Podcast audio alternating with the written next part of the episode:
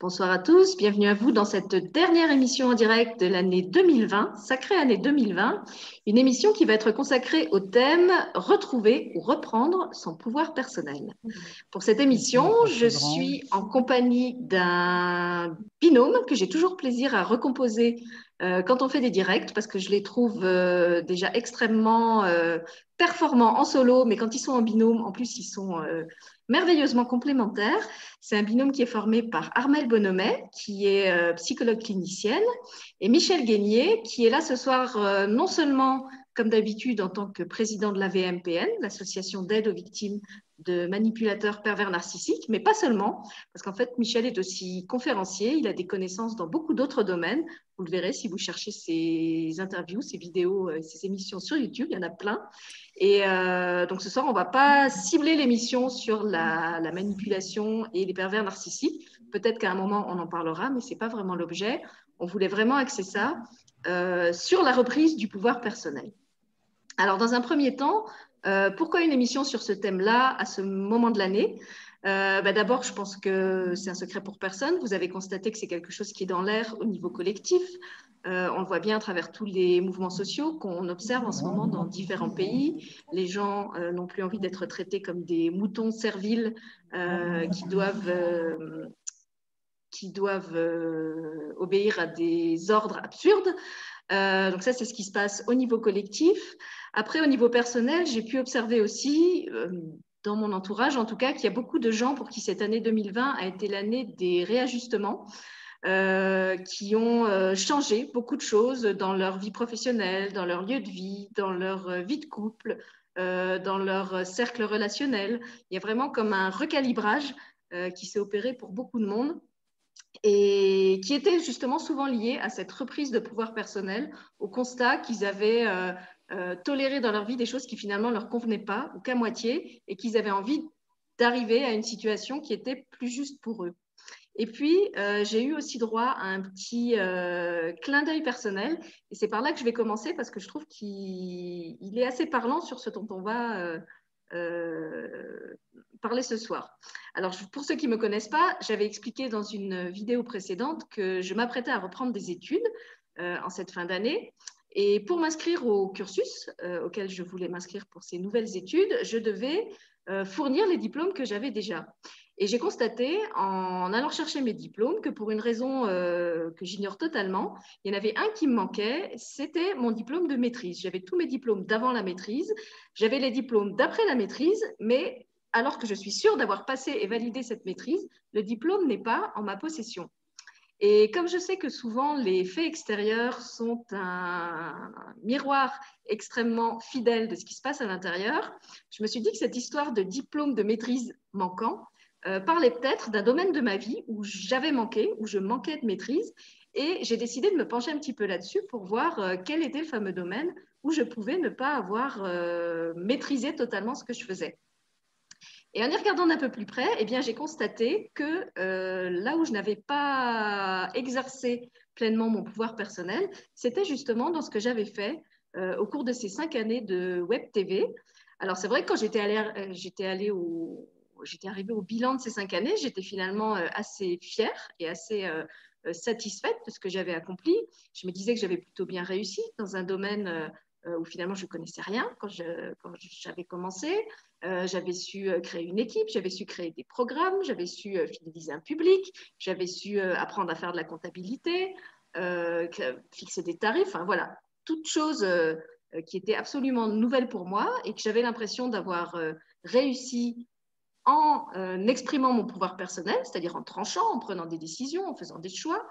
Euh, et puis, en passant ça d'un peu plus près à la loupe, euh, je me suis rendu compte que je n'avais pas été tant que ça dans l'incarnation de mon pouvoir personnel pour deux raisons.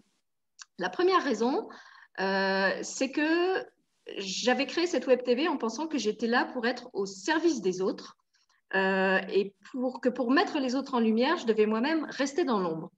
C'était d'ailleurs ce qu'on m'avait appris, là où j'ai commencé avant d'avoir ma propre chaîne. J'étais une animatrice qui était là pour mettre l'invité en valeur et pas pour s'exprimer personnellement. Donc il y avait déjà une sorte de rapport euh, hiérarchique qui s'était créé euh, d'emblée euh, dans ma façon de, présenter. Ça, finalement, ça s'est réajusté assez rapidement à partir du moment où je suis arrivée sur ma propre chaîne, puisque vous, côté public, comme les intervenants qui faisaient le plaisir de participer aux, émissions chez moi, m'ont tous incité à prendre toujours plus la parole. Ils me disaient que c'était vraiment aidant pour eux, qu'ils n'avaient pas envie que je sois là seulement pour poser les questions, mais que j'intervienne aussi à titre personnel. Donc ça, ça s'est réajusté finalement euh, d'une manière naturelle au fil du temps. Par contre, il y avait un autre postulat également posé de travers et que celui-là, je n'avais pas du tout euh, diagnostiqué, c'est que euh, j'étais partie de l'idée, consciente ou inconsciente, je ne sais pas vraiment, que les gens que je recevais avaient quelque chose de plus ou de mieux que moi. Parce que j'avais la chance de recevoir des gens tellement professionnels, tellement connectés, tellement charismatiques, euh, qui savaient parler avec tellement d'art et de connaissances du domaine dans lequel ils exerçaient et auquel je ne connaissais rien, euh, qu'à nouveau, eh bien, j'étais dans cette croyance que finalement, ils avaient quelque chose de plus, ils avaient quelque chose de mieux que moi, euh, et qu'à ce titre-là, je devais me mettre, oui, dans un rapport d'infériorité. Je vais le formuler comme ça. Et là où j'ai trouvé que c'était intéressant d'observer ça, c'est parce que je pense que dans le fait d'avoir pas pris pleinement ma place, euh, j'ai laissé d'autres la prendre, euh, tout simplement parce qu'elle était vide. Non pas que euh, des gens que j'ai reçus aient voulu prendre le pouvoir sur moi, non pas que j'ai été dans un désir conscient de me soumettre à ce qu'ils voulaient faire et de, céder à tous leurs leur désirs.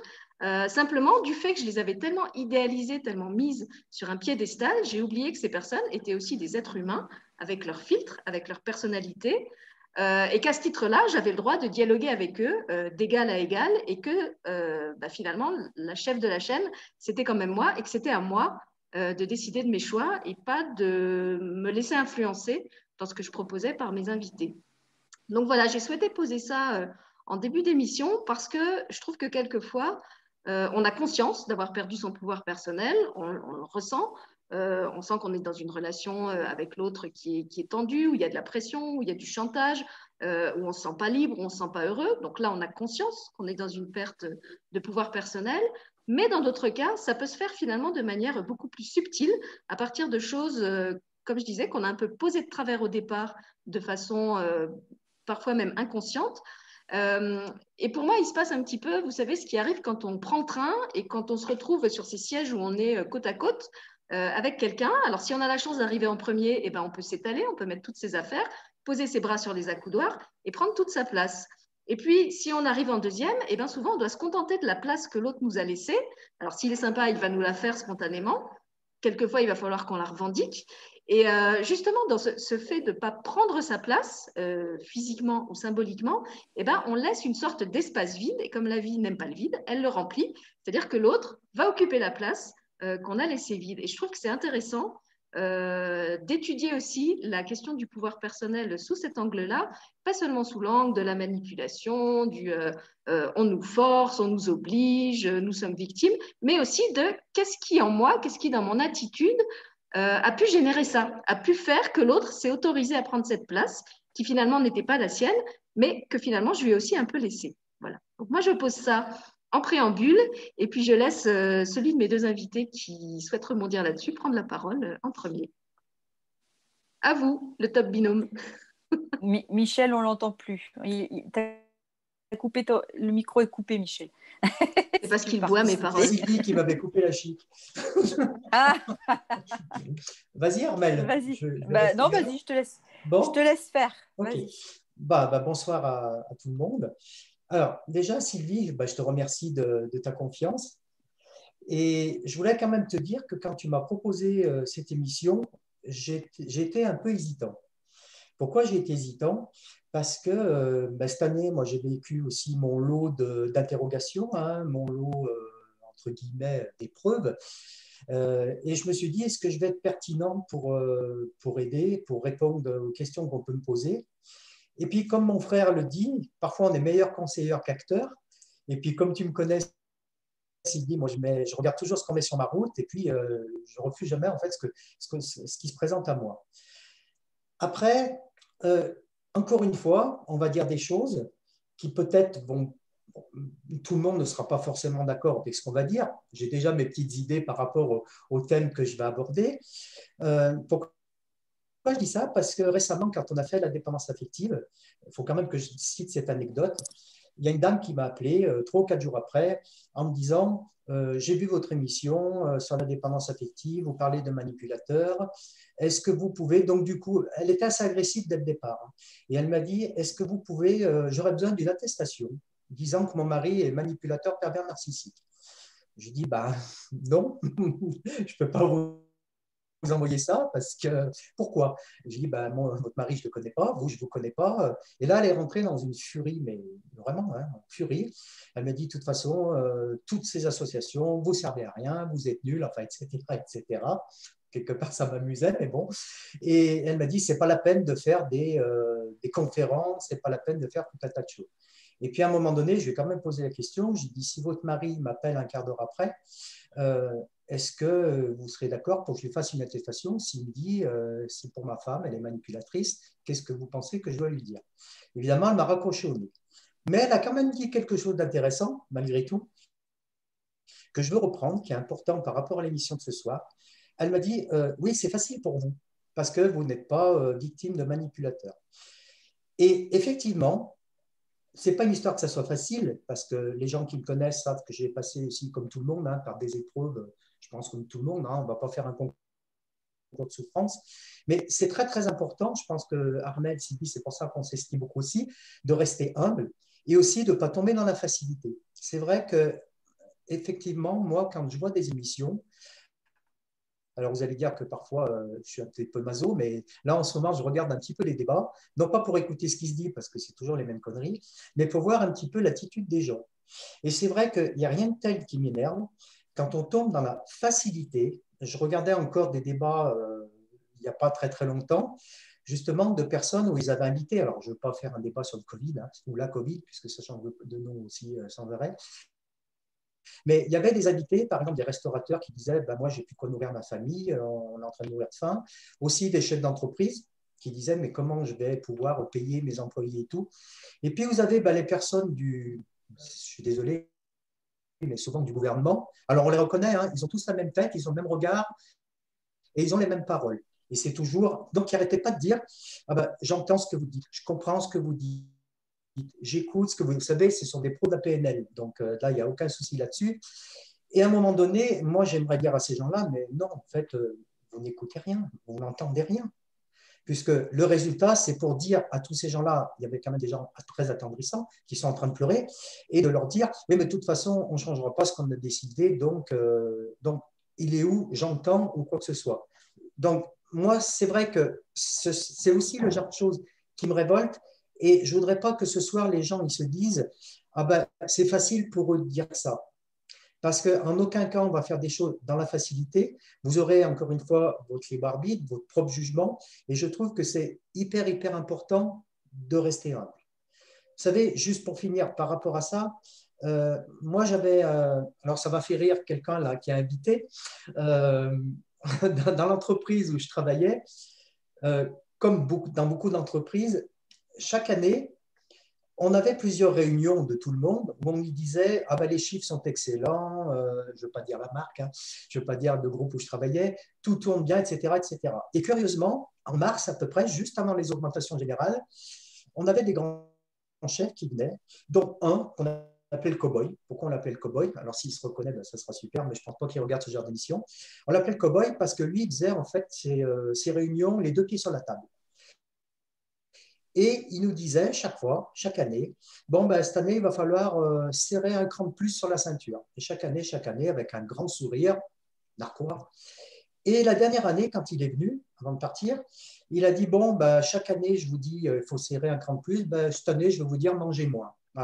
Alors, je ne vous dis pas le salaire de cette personne qui était absolument mirobolant, peu importe, mais à la limite, ce n'est pas lui qui m'attristait, parce que bon, il y a des, comme ça, il y en a, mais devant moi, il y avait une rangée, excusez-moi, je vais être un peu péjoratif, mais de petits chefs, en fait, de chez Paillon, qui étaient mais pliés, pliés, pliés de rire. Vraiment. Ils étaient rouges tellement que, tellement que ça les amusait.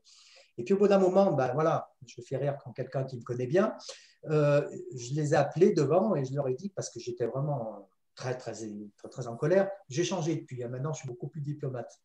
Et je leur ai dit, euh, excusez-moi, mais je ne comprends pas ce qui vous fait rire. On est en train de nous dire en fait qu'il y aura une baisse des salaires, qu'on n'aura pas d'augmentation, donc je ne comprends pas ce qui vous amuse autant. Voilà. Alors ne le faites pas, hein. ça c'est une technique, c'est comment, comment se faire des ennemis en moins d'une minute. Donc, mais voilà, pour vous expliquer que c'est vrai que parfois c'est facile. C'est facile quand on ne dit pas les choses. C'est facile de dire à des gens, bah, il faut manger, comme disait un sketch connu, quand euh, on gagne, un, on a un gros, gros, gros salaire.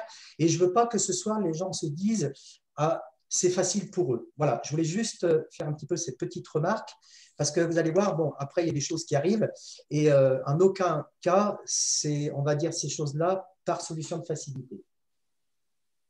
C'est OK, Michel, on, a, on, t'a entendu. On t'a vraiment entendu. Il n'y a pas de politique parmi nous. Je te laisse parler, Armel. Alors, moi, je suis désolée, j'ai eu des, des, coupures pendant, pendant ce que tu disais. Donc, je n'ai pas tout entendu. Donc, je ne sais pas sur quoi je dois rebondir. j'ai eu plusieurs micro-coupures. J'étais toute seule dans mon coin. Donc, Bon, moi, ce que je peux, dire dans ce que j'ai entendu de ce que tu as dit, en tout cas, c'est que euh, c'est vrai qu'il faut toujours faire très attention à ce qu'on dit. C'est vrai que d'être dans une émission, on dit aussi des choses très générales, on essaye d'expliquer des choses. Euh, on est tous, moi je suis d'accord, on est quand même tous passés par des expériences. Euh, ce dont on parle souvent, ce qui nous intéresse, c'est parce qu'on l'a vécu, ou en tout cas, on l'a on l'a touché du bout des doigts. Enfin voilà, on est, on est concerné par ça. On peut pas très, moi je trouve que c'est très compliqué de, de, se dire euh, thérapeute ou accompagnant ou peu importe le mot qu'on met, hein, ça n'a pas d'importance. Euh, si euh, on ne regarde pas sur soi d'abord ce qui s'est passé, hein, si on n'a pas fait cette expérience-là. D'ailleurs, pour ceux qui ne le savent pas, donc moi je suis psychologue clinicienne et quand on est psychologue clinicien, eh bien, on, nous incite fortement à faire un travail sur nous-mêmes d'abord parce qu'effectivement, le risque, c'est qu'on on se retrouve à, faire vivre des choses aux autres qu'on n'a pas regardé chez nous. Donc, c'est très, très grave. Et, mais, mais je le redis quand même, tous les psychologues ne font pas de thérapie. Hein. ils, font, ils peuvent être psychologues sans jamais faire de thérapie, sans jamais se remettre en cause. Et du coup, bah voilà, on a des gens qui vont, euh, qui vont laisser croire que c'est simple, qui vont avoir un discours peut-être, je dirais, très universitaire. Et la dame qui se plaignait auprès de toi, là, euh, je pense que pour elle, elle était dans le, dans le truc euh, au, fond, au fond du gouffre et que effectivement, elle essayait de se raccrocher à quelque chose d'extérieur et que bah, ça, ça, ça, s'appelle le transfert aussi. Hein. Ça, c'est quelque chose de très important. Et, que du coup, euh, c'est vrai que les émissions, on peut euh, voilà, laisser croire que tout est ouvert, tout est possible. Là, en t'interpellant comme ça, euh, elle, pouvait laisser croire ça. Il faut qu'on soit prudent aussi, nous, de notre côté, en disant qu'on vient témoigner de quelque chose, qu'il y a des possibles. Je trouve que l'important, c'est de venir dire que on a cette expérience de pouvoir dire s'il y a des choses qui peuvent changer, c'est formidable. Heureusement que ceux qui regardent, ils peuvent, euh, ils peuvent avoir cet espoir-là, mais que, mais que, effectivement, des fois, on, bah, peut-être qu'on dit des choses qui semblent des, comment dire ça, des, affirmations, des choses très fortes, alors que c'est toujours, on a toujours affaire à l'humain. Et l'humain, c'est pas, c'est pas réglé comme euh, effectivement comme bah, tu, alors dans ce que j'ai entendu, ce que tu disais à la fin, des, des politiques qui disent ça sera comme ci, ça sera comme ça. Avec l'humain, ça n'est pas comme si, ça n'est pas comme ça. Ça n'est pas possible d'avoir une règle générale pour tous les êtres humains. Ce ne sont que des cas particuliers. Voilà. Et je trouvais que là, justement, le, côté de reprendre le pouvoir sur soi, c'est ça qui était, moi, ça m'a intéressé tout de suite parce que c'est vraiment, mais alors vraiment, euh, ce que je mets en pratique dans, ma, dans mon travail et particulièrement, et ça, ça va peut-être en étonner plus d'un, particulièrement avec les enfants. Particulièrement avec les enfants qui sont très dépendants, ça c'est normal, hein, de leurs parents, des adultes qui les accompagnent et que euh, quand ils sont euh, dans cette posture, ils sont très dépendants, donc on a l'impression qu'ils n'ont aucun pouvoir. Et moi, je mets un point d'honneur à, travailler ça avec lui en leur redonnant euh, leur pouvoir intérieur. On, développera tout à l'heure si on veut, hein.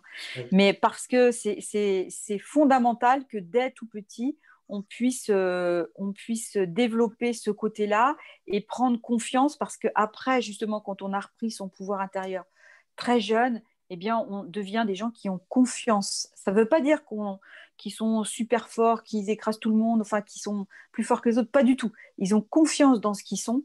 Et ça, et ça, ça change tout. Je trouve que c'est fondamental. Alors, heureusement, quand on est adulte, c'est jamais trop tard. Hein.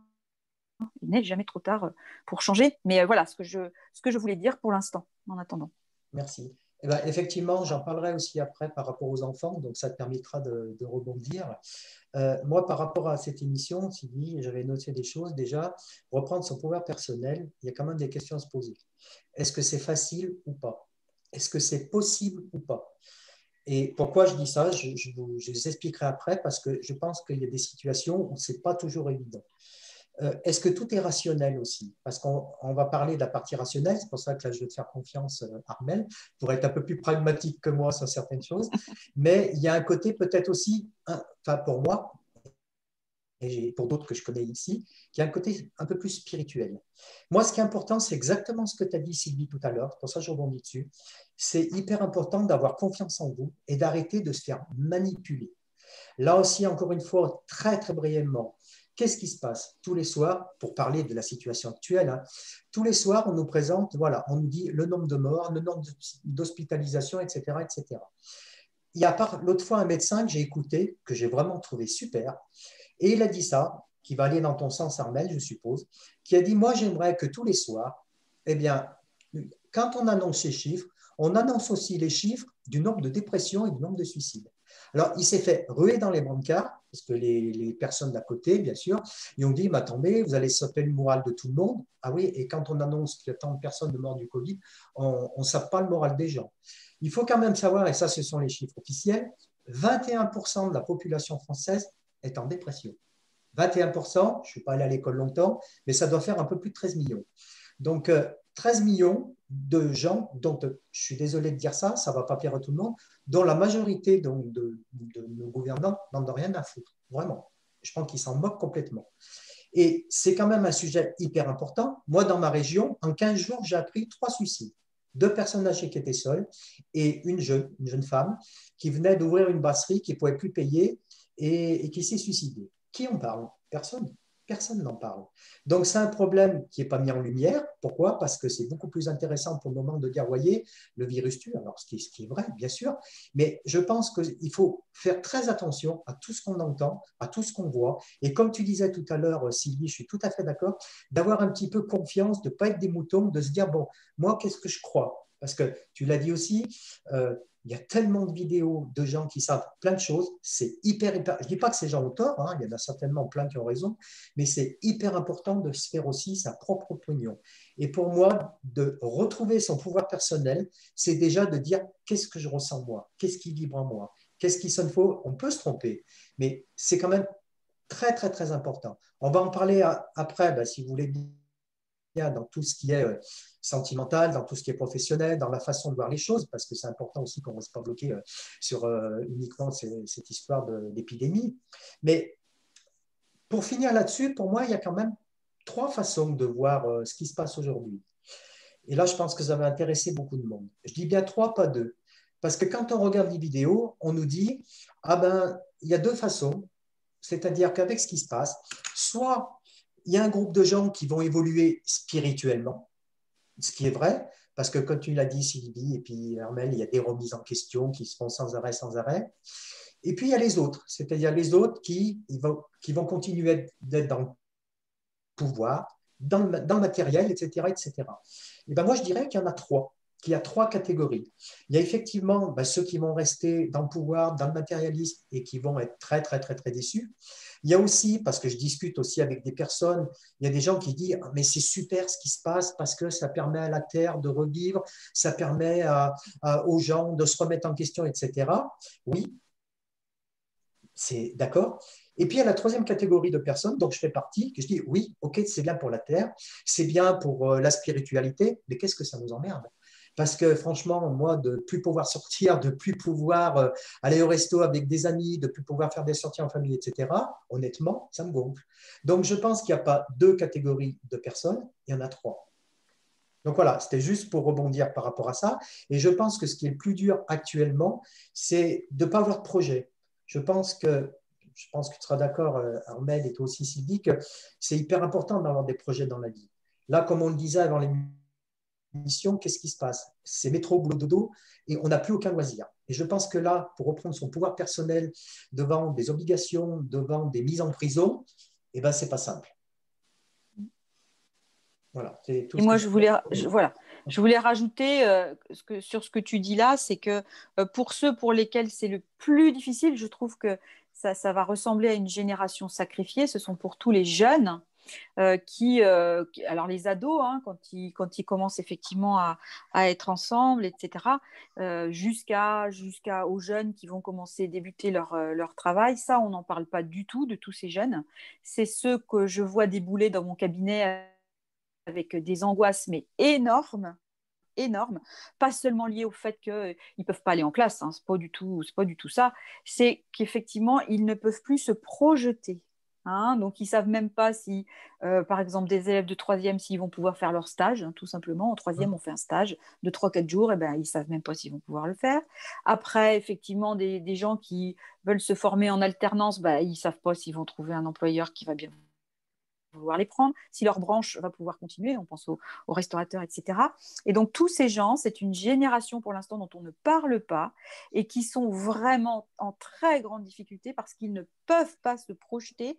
Et là, on voit avec ce qui vient d'arriver euh, l'interdiction de faire la fête euh, euh, donc au premier de l'an.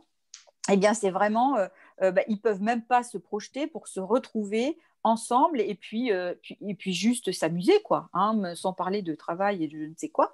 Ils peuvent même pas se projeter là-dedans. Et ça, je trouve que c'est très dangereux parce que c'est comme ça aussi qu'ils se constituent les jeunes. Ils ont besoin d'être avec les autres, ils ont besoin de partager. C'est ça qui va, les, qui va faire un, qui va constituer quelque chose de, leur propre être, hein, de leur propre pouvoir, on va dire ça, intérieur. Et là, ils n'ont plus cette possibilité de le faire maintenant, parce qu'ils n'ont même plus le droit de se retrouver. Et là, ça, c'est une génération dont on ne parle pas. Et là, j'ai un peu peur de ce qui va se passer pour eux. En tout cas, dans les cabinets, dans ce qu'on entend maintenant, c'est eux qui arrivent en urgence et qui disent, là, je vais très très mal, je suis très angoissée. Euh, pourtant des jeunes qui sont à l'école, hein, qui ont un but. Euh, enfin voilà, ils sont pas sans rien faire du tout. Hein, c'est pas pas les jeunes des banlieues qui traînent dans les rues du tout. Hein. c'est des jeunes plutôt très classiques. Hein, vraiment, il n'y a rien de spécial. Eh bien, ils vont très mal parce qu'ils ont très peur. Ils ne visent qu'une chose, c'est la réussite de leurs examens, d'être les meilleurs, pour être sûr d'avoir une école parce que c'est tellement, tellement incertain ce qui va se passer que du coup, bah, ils, paniquent. Mais vraiment, ils paniquent hein, avec des grosses, euh, très grosses crises d'angoisse. Voilà ce que je voulais rajouter. Alors moi, je vais un petit peu recadrer le propos parce qu'en fait, je ne voulais pas faire une émission sur le Covid et je ne voulais pas non plus faire euh, un listing de tout ce qui ne va pas. Ce n'était pas ça mon, mon, envie avec cette émission.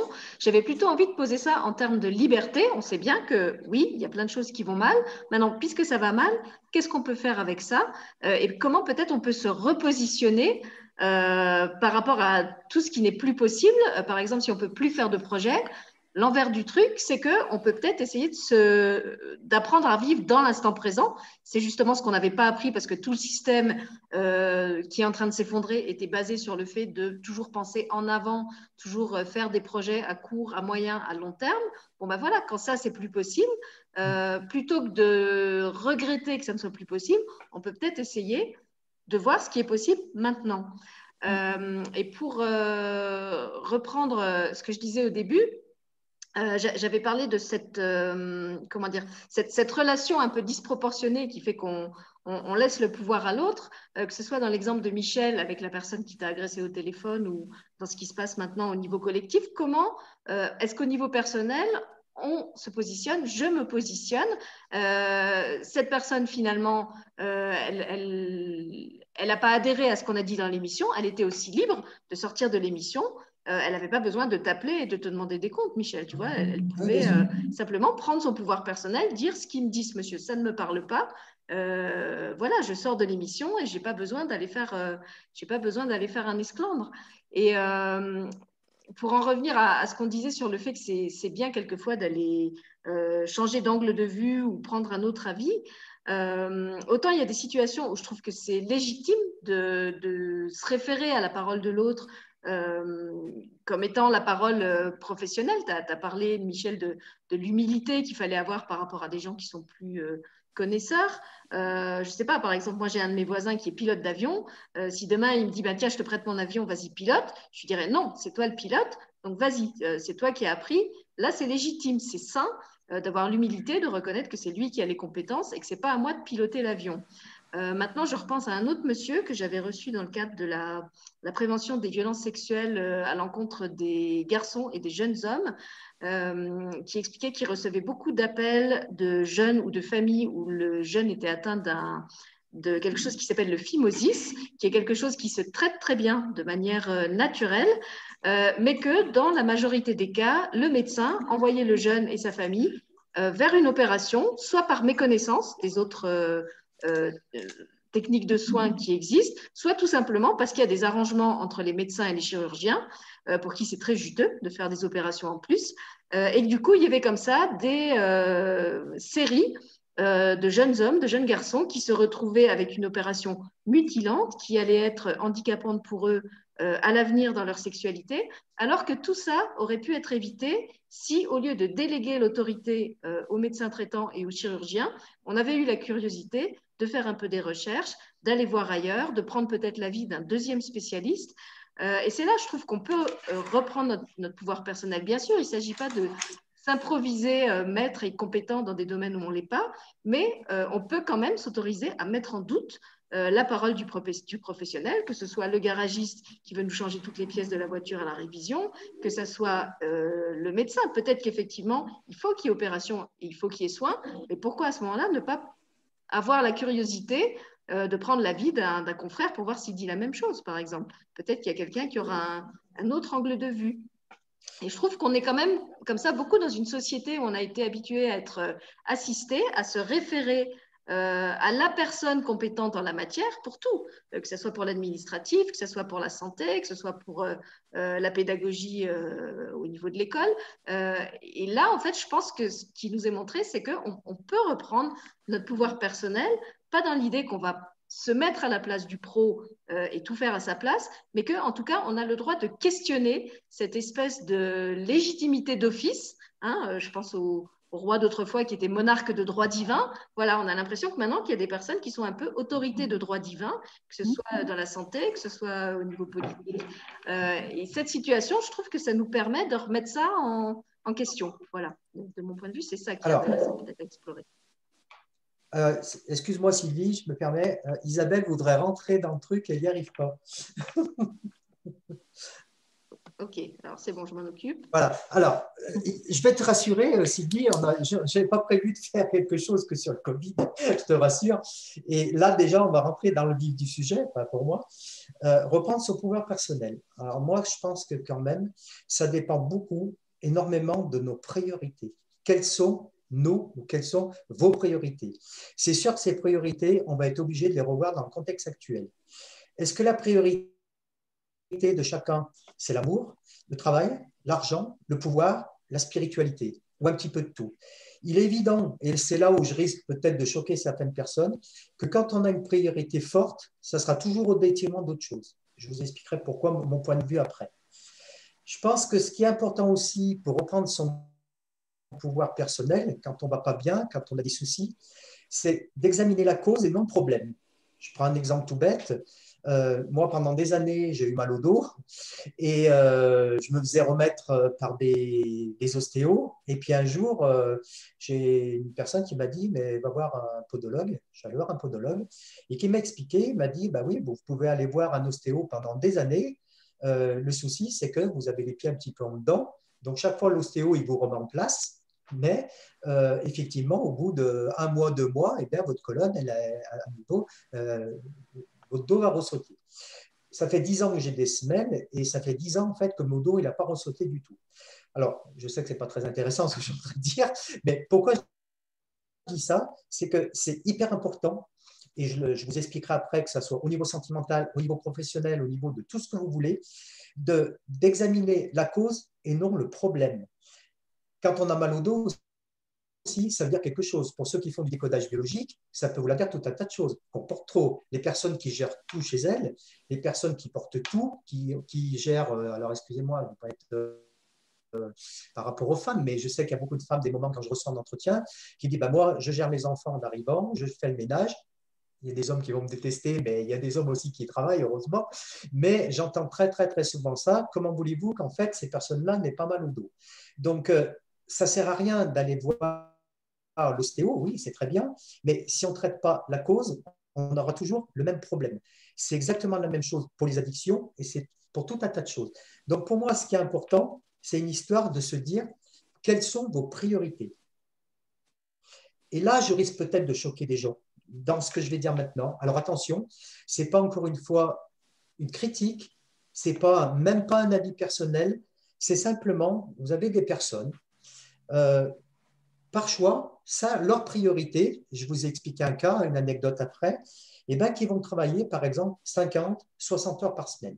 Je le dis bien, mettons-nous bien d'accord, ce n'est pas une critique du tout. C'est un choix, c'est notre choix. Alors, il y a des personnes qui vont dire, euh, bah non, moi, je n'ai pas le choix. Euh, moi, j'ai des, employés à faire travailler, etc. Moi, je pense que mon meilleur ami va m'écouter ou aujourd'hui ou, un autre jour. Eh bien, oui, il fait énormément d'heures. Par contre, euh, ses priorités aussi, ce sont aussi sa famille, il a une maison euh, de campagne où il y va. Euh, il a choisi aussi, on va jouer au tennis une fois par semaine les jeudis. Il s'occupe aussi de sa famille. Donc, il a su mettre aussi d'autres priorités. Alors qu'il est responsable d'entreprise et il fait beaucoup, beaucoup, beaucoup d'heures. J'avais une, une, personne qui travaillait avec moi. Alors, j'aime bien, enfin, j'aime bien. J'aime expliqué cette anecdote parce qu'elle peut être très, très, très importante pour vous permettre de comprendre. Il y a une personne qui travaillait dans l'entreprise où j'étais avant et qui faisait, en fait, elle partait à peu près 3 ou 4 jours par semaine en déplacement et elle ne rentrait pas chez elle. Et son mari eh ben, avait à peu près un travail similaire, ne rentrait pas non plus. Et puis, le lundi, quand on la voyait, elle nous disait systématiquement, elle était très triste parce qu'elle disait, mais je ne comprends pas, euh, mes enfants, euh, euh, ils ne veulent plus sortir de la nourrice, ils appellent la nourrice maman, je ne comprends pas, pourtant ils ont tout ce qu'ils veulent, ils ont le dernier portable, ils ont le dernier ci, ils ont le dernier ça.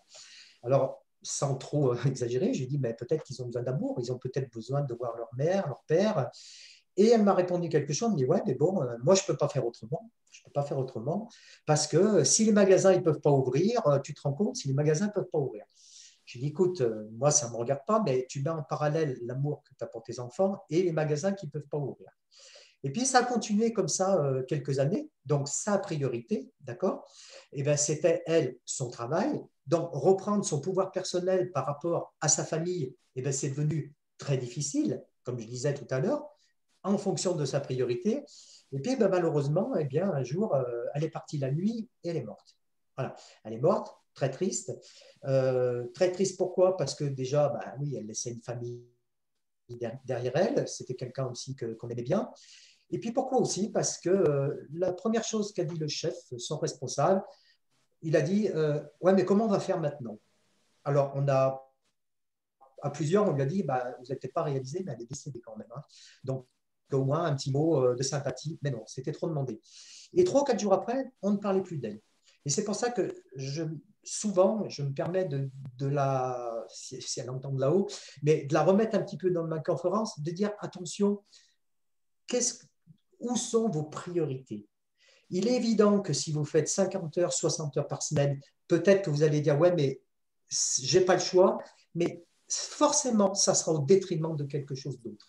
Et forcément que votre pouvoir personnel, vous allez le perdre sur autre chose. Alors là, je ne sais pas toi, Armel, ce que tu en penses, mais est-ce que tu veux bien intervenir là-dessus? Alors oui, je veux, bien rebondir parce que c'est pour ça d'ailleurs, euh, là ton exemple du travail est très important parce que c'est pour ça qu'on a beaucoup de gens qui font des burn-out maintenant. Hein, les burn-out, c'est vraiment ça. C'est-à-dire qu'ils ont mis leurs priorités, alors volontairement ou involontairement, donc consciemment ou inconsciemment, ah, tu...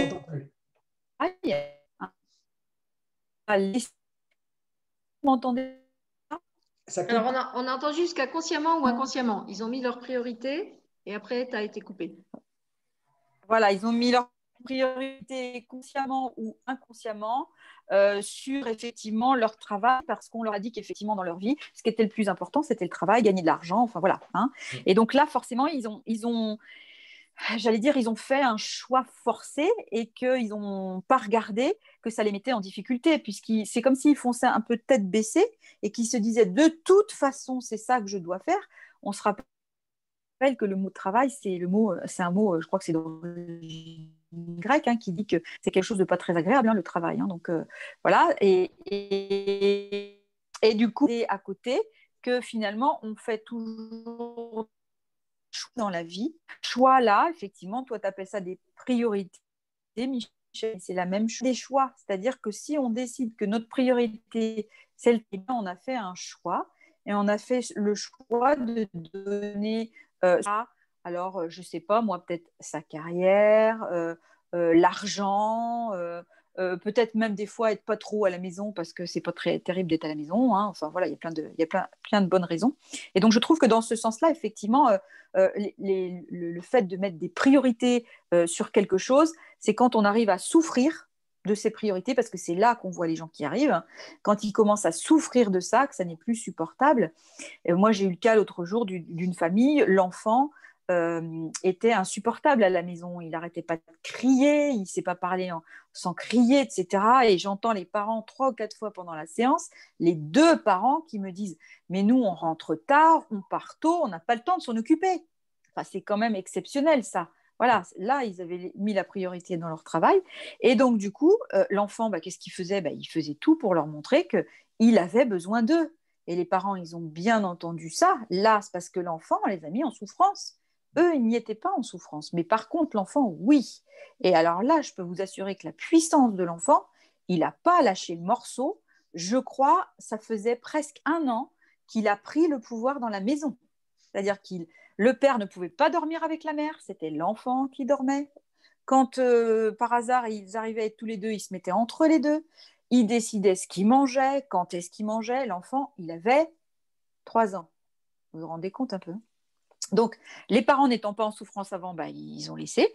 Et puis, il y a un moment, l'enfant, il a dit, bon, bah, écoutez, moi, je vais prendre mon pouvoir intérieur. Vous allez voir ce que ça fait quand on prend le pouvoir.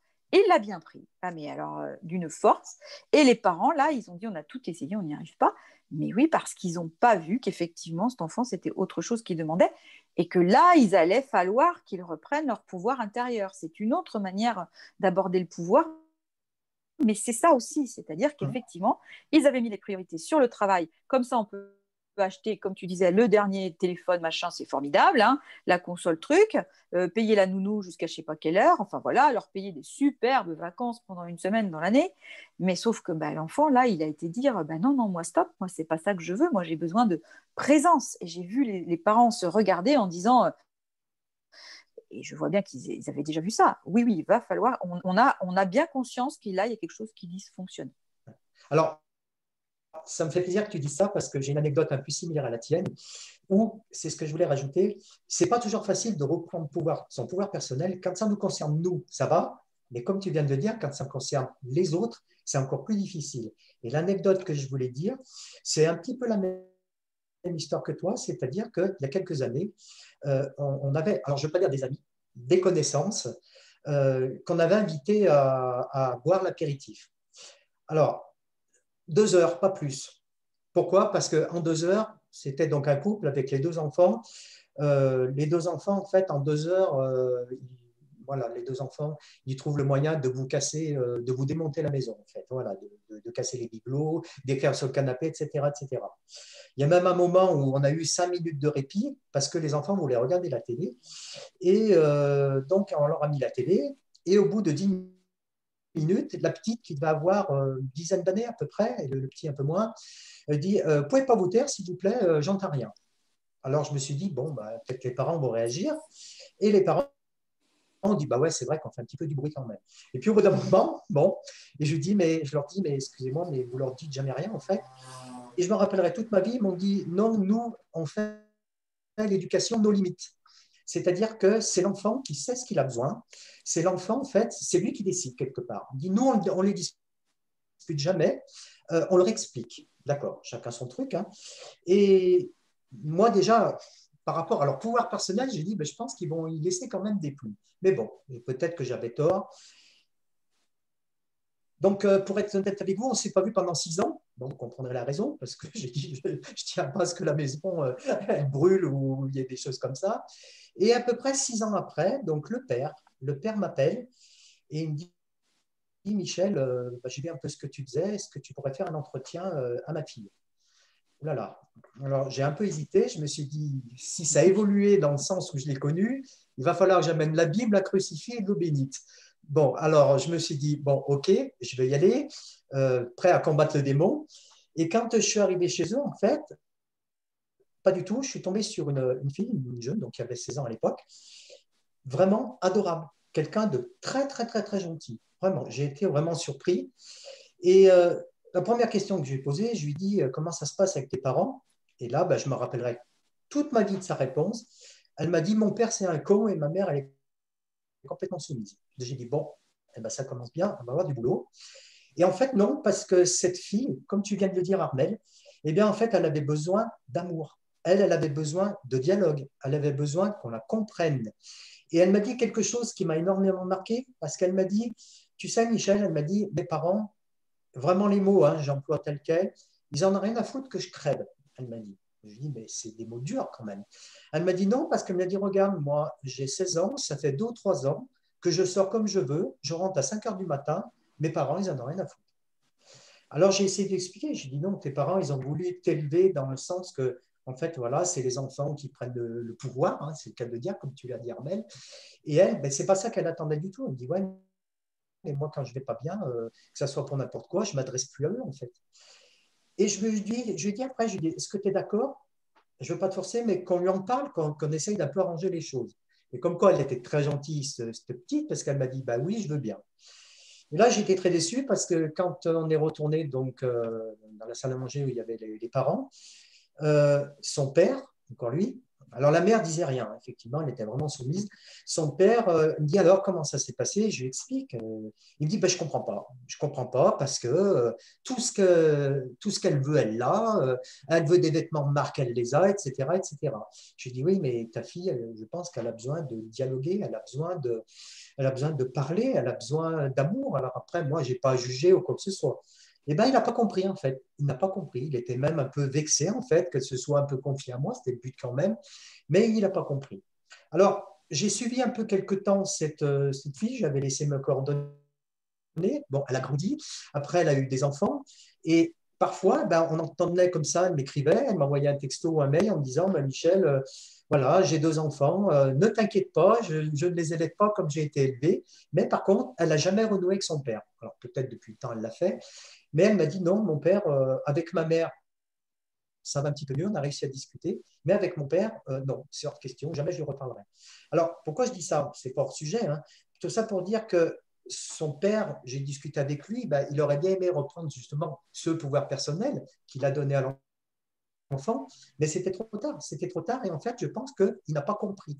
Voilà. Donc voilà, c'était une petite anecdote pour rebondir ce que tu disais Armel, et pour dire que oui, effectivement, des moments, ben, les enfants prennent leur pouvoir personnel au détriment des parents si on manque de dialogue. Alors attention, je ne dis pas que c'est toujours facile. Hein. Euh, moi-même, parfois, eh ben, ce n'est pas toujours évident de, dialoguer avec les enfants. On ne voit pas toujours quand ils vont bien, pas bien. Euh, je pense que la majorité des parents peuvent rencontrer un jour euh, ce genre de difficultés. Donc, personne n'est exemplaire. Hein. On ne voit pas toujours ce qui se passe non plus. Mais attention quand même, je pense que c'est très, très, très important, comme tu viens de dire, ce dialogue et puis l'amour qu'on peut apporter à ses enfants.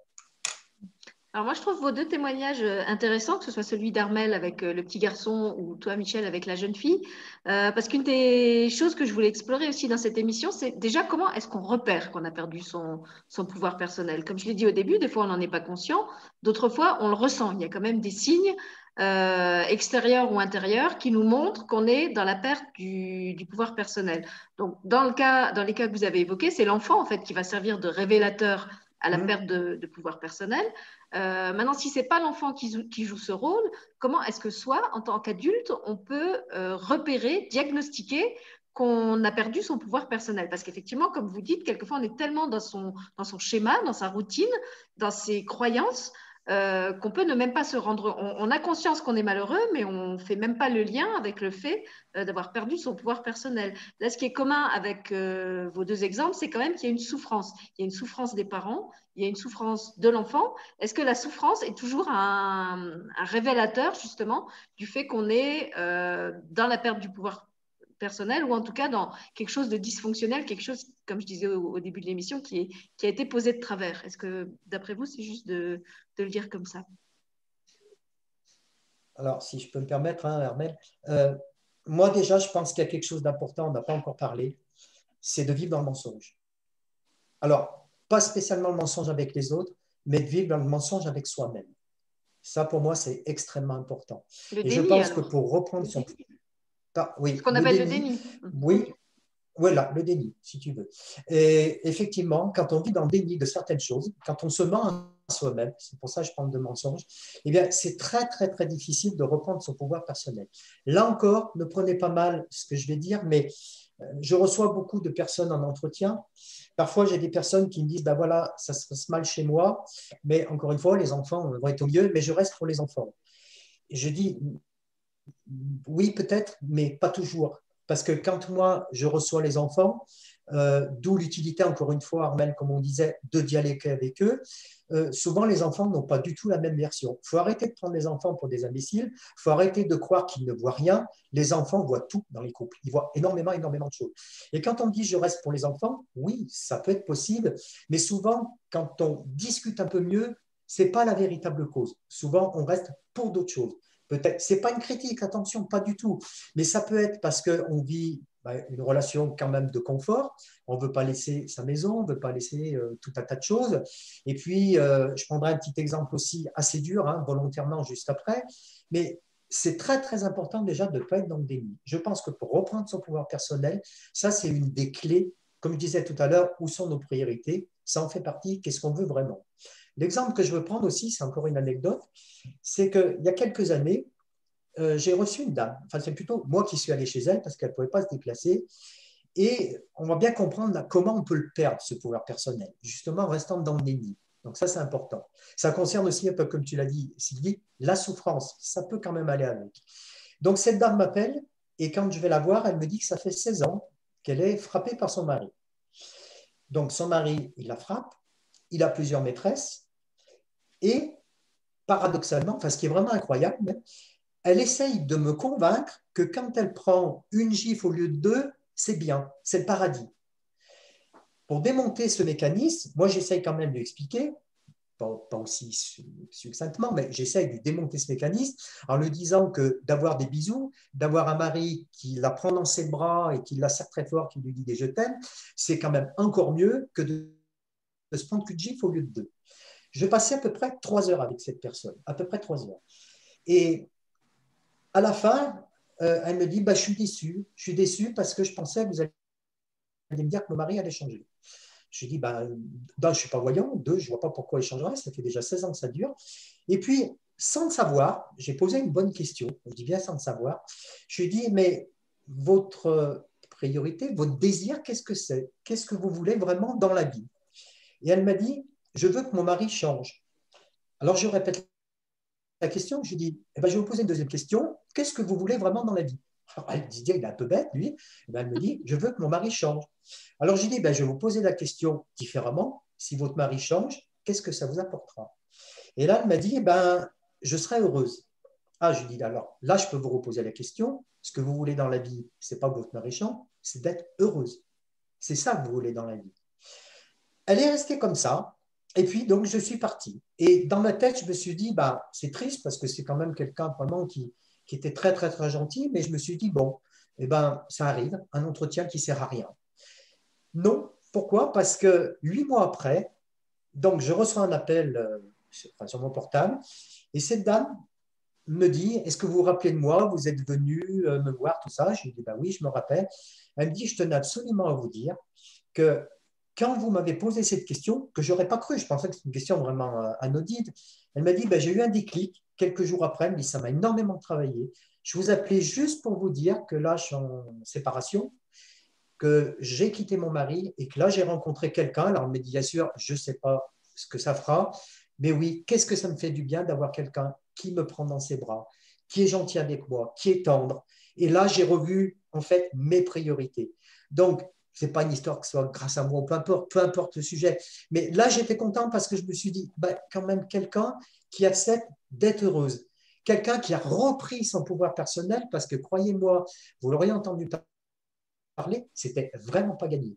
Donc, pour moi, il y a la souffrance, comme tu l'as dit, Sylvie, mais il y a aussi de ne plus être dans le déni. Pour moi, ça, c'est extrêmement important pour pouvoir reprendre son pouvoir personnel. J'aimerais bien qu'Armel nous parle un peu du déni, parce que je pense que le déni, en termes de psychologie ou de psychanalyse, ça correspond à quelque chose. Quand on est dans le déni, c'est probablement une carapace, parce qu'en dessous, il y a une souffrance, mais qui est tellement euh, difficile à regarder qu'en fait, on préfère faire comme si elle n'existait pas, euh, parce que d'une certaine façon, c'est plus supportable comme ça, non? Oui, oui, exactement. Oui, c'est complètement ça. Le déni, c'est vraiment une protection. Et c'est tout à fait ça. C'est la, souffrance qui est cachée derrière. Hein. Euh, qui, fait que les gens Ah, dommage. Alors, moi, je pense qu'il euh, faut qu'on reparte dans. dans, On t'entend plus. Ne, l'interromps pas, Michel, parce que ah, c'est encore plus compliqué après. Laisse-la, la connexion va revenir. Est-ce que c'est bon maintenant? Est-ce que je suis revenue? Dites-moi. Alors, repart à la base, comme on avait, ah, on a avait fait la dernière fois, en fait, c'est-à-dire que euh, comment, comment se fait-il qu'il y ait un moment notre pouvoir personnel? Comment ça se fait? Parce que, en, fait, quand on est humain, il se construit toujours, toujours, toujours dans le regard de l'autre, hein, dans l'enfant. L'enfant, il va se construire dans le regard de l'autre. Donc, il va d'abord avoir l'image de qui il est dans le regard de ses parents. D'accord? Donc, forcément, on est dès dépendant, vraiment dépendant de l'autre. Et quand on, quand on en a écouté soi-même, à ne pas réussir à personnel, eh bien, c'est qu'on est resté dans ce regard de pas réussi. Alors, en général, au moment de l'adolescence, puisque l'adolescence, c'est le moment de la remise à zéro, remise à plat de, de, tout, de tout ce dont on a, enfin, tout ce qu'on a appris, toutes les croyances, notre éducation enfin voilà, l'adolescence, c'est fait pour ça. On remet tout ça à zéro et on regarde ce qu'on veut garder, ce qu'on ne veut pas garder, euh, ce qui nous convient, ce qui ne nous convient pas. Et en général, à ce moment-là, on essaye, et d'ailleurs on le voit très souvent chez les ados, de se construire une personnalité. D'accord?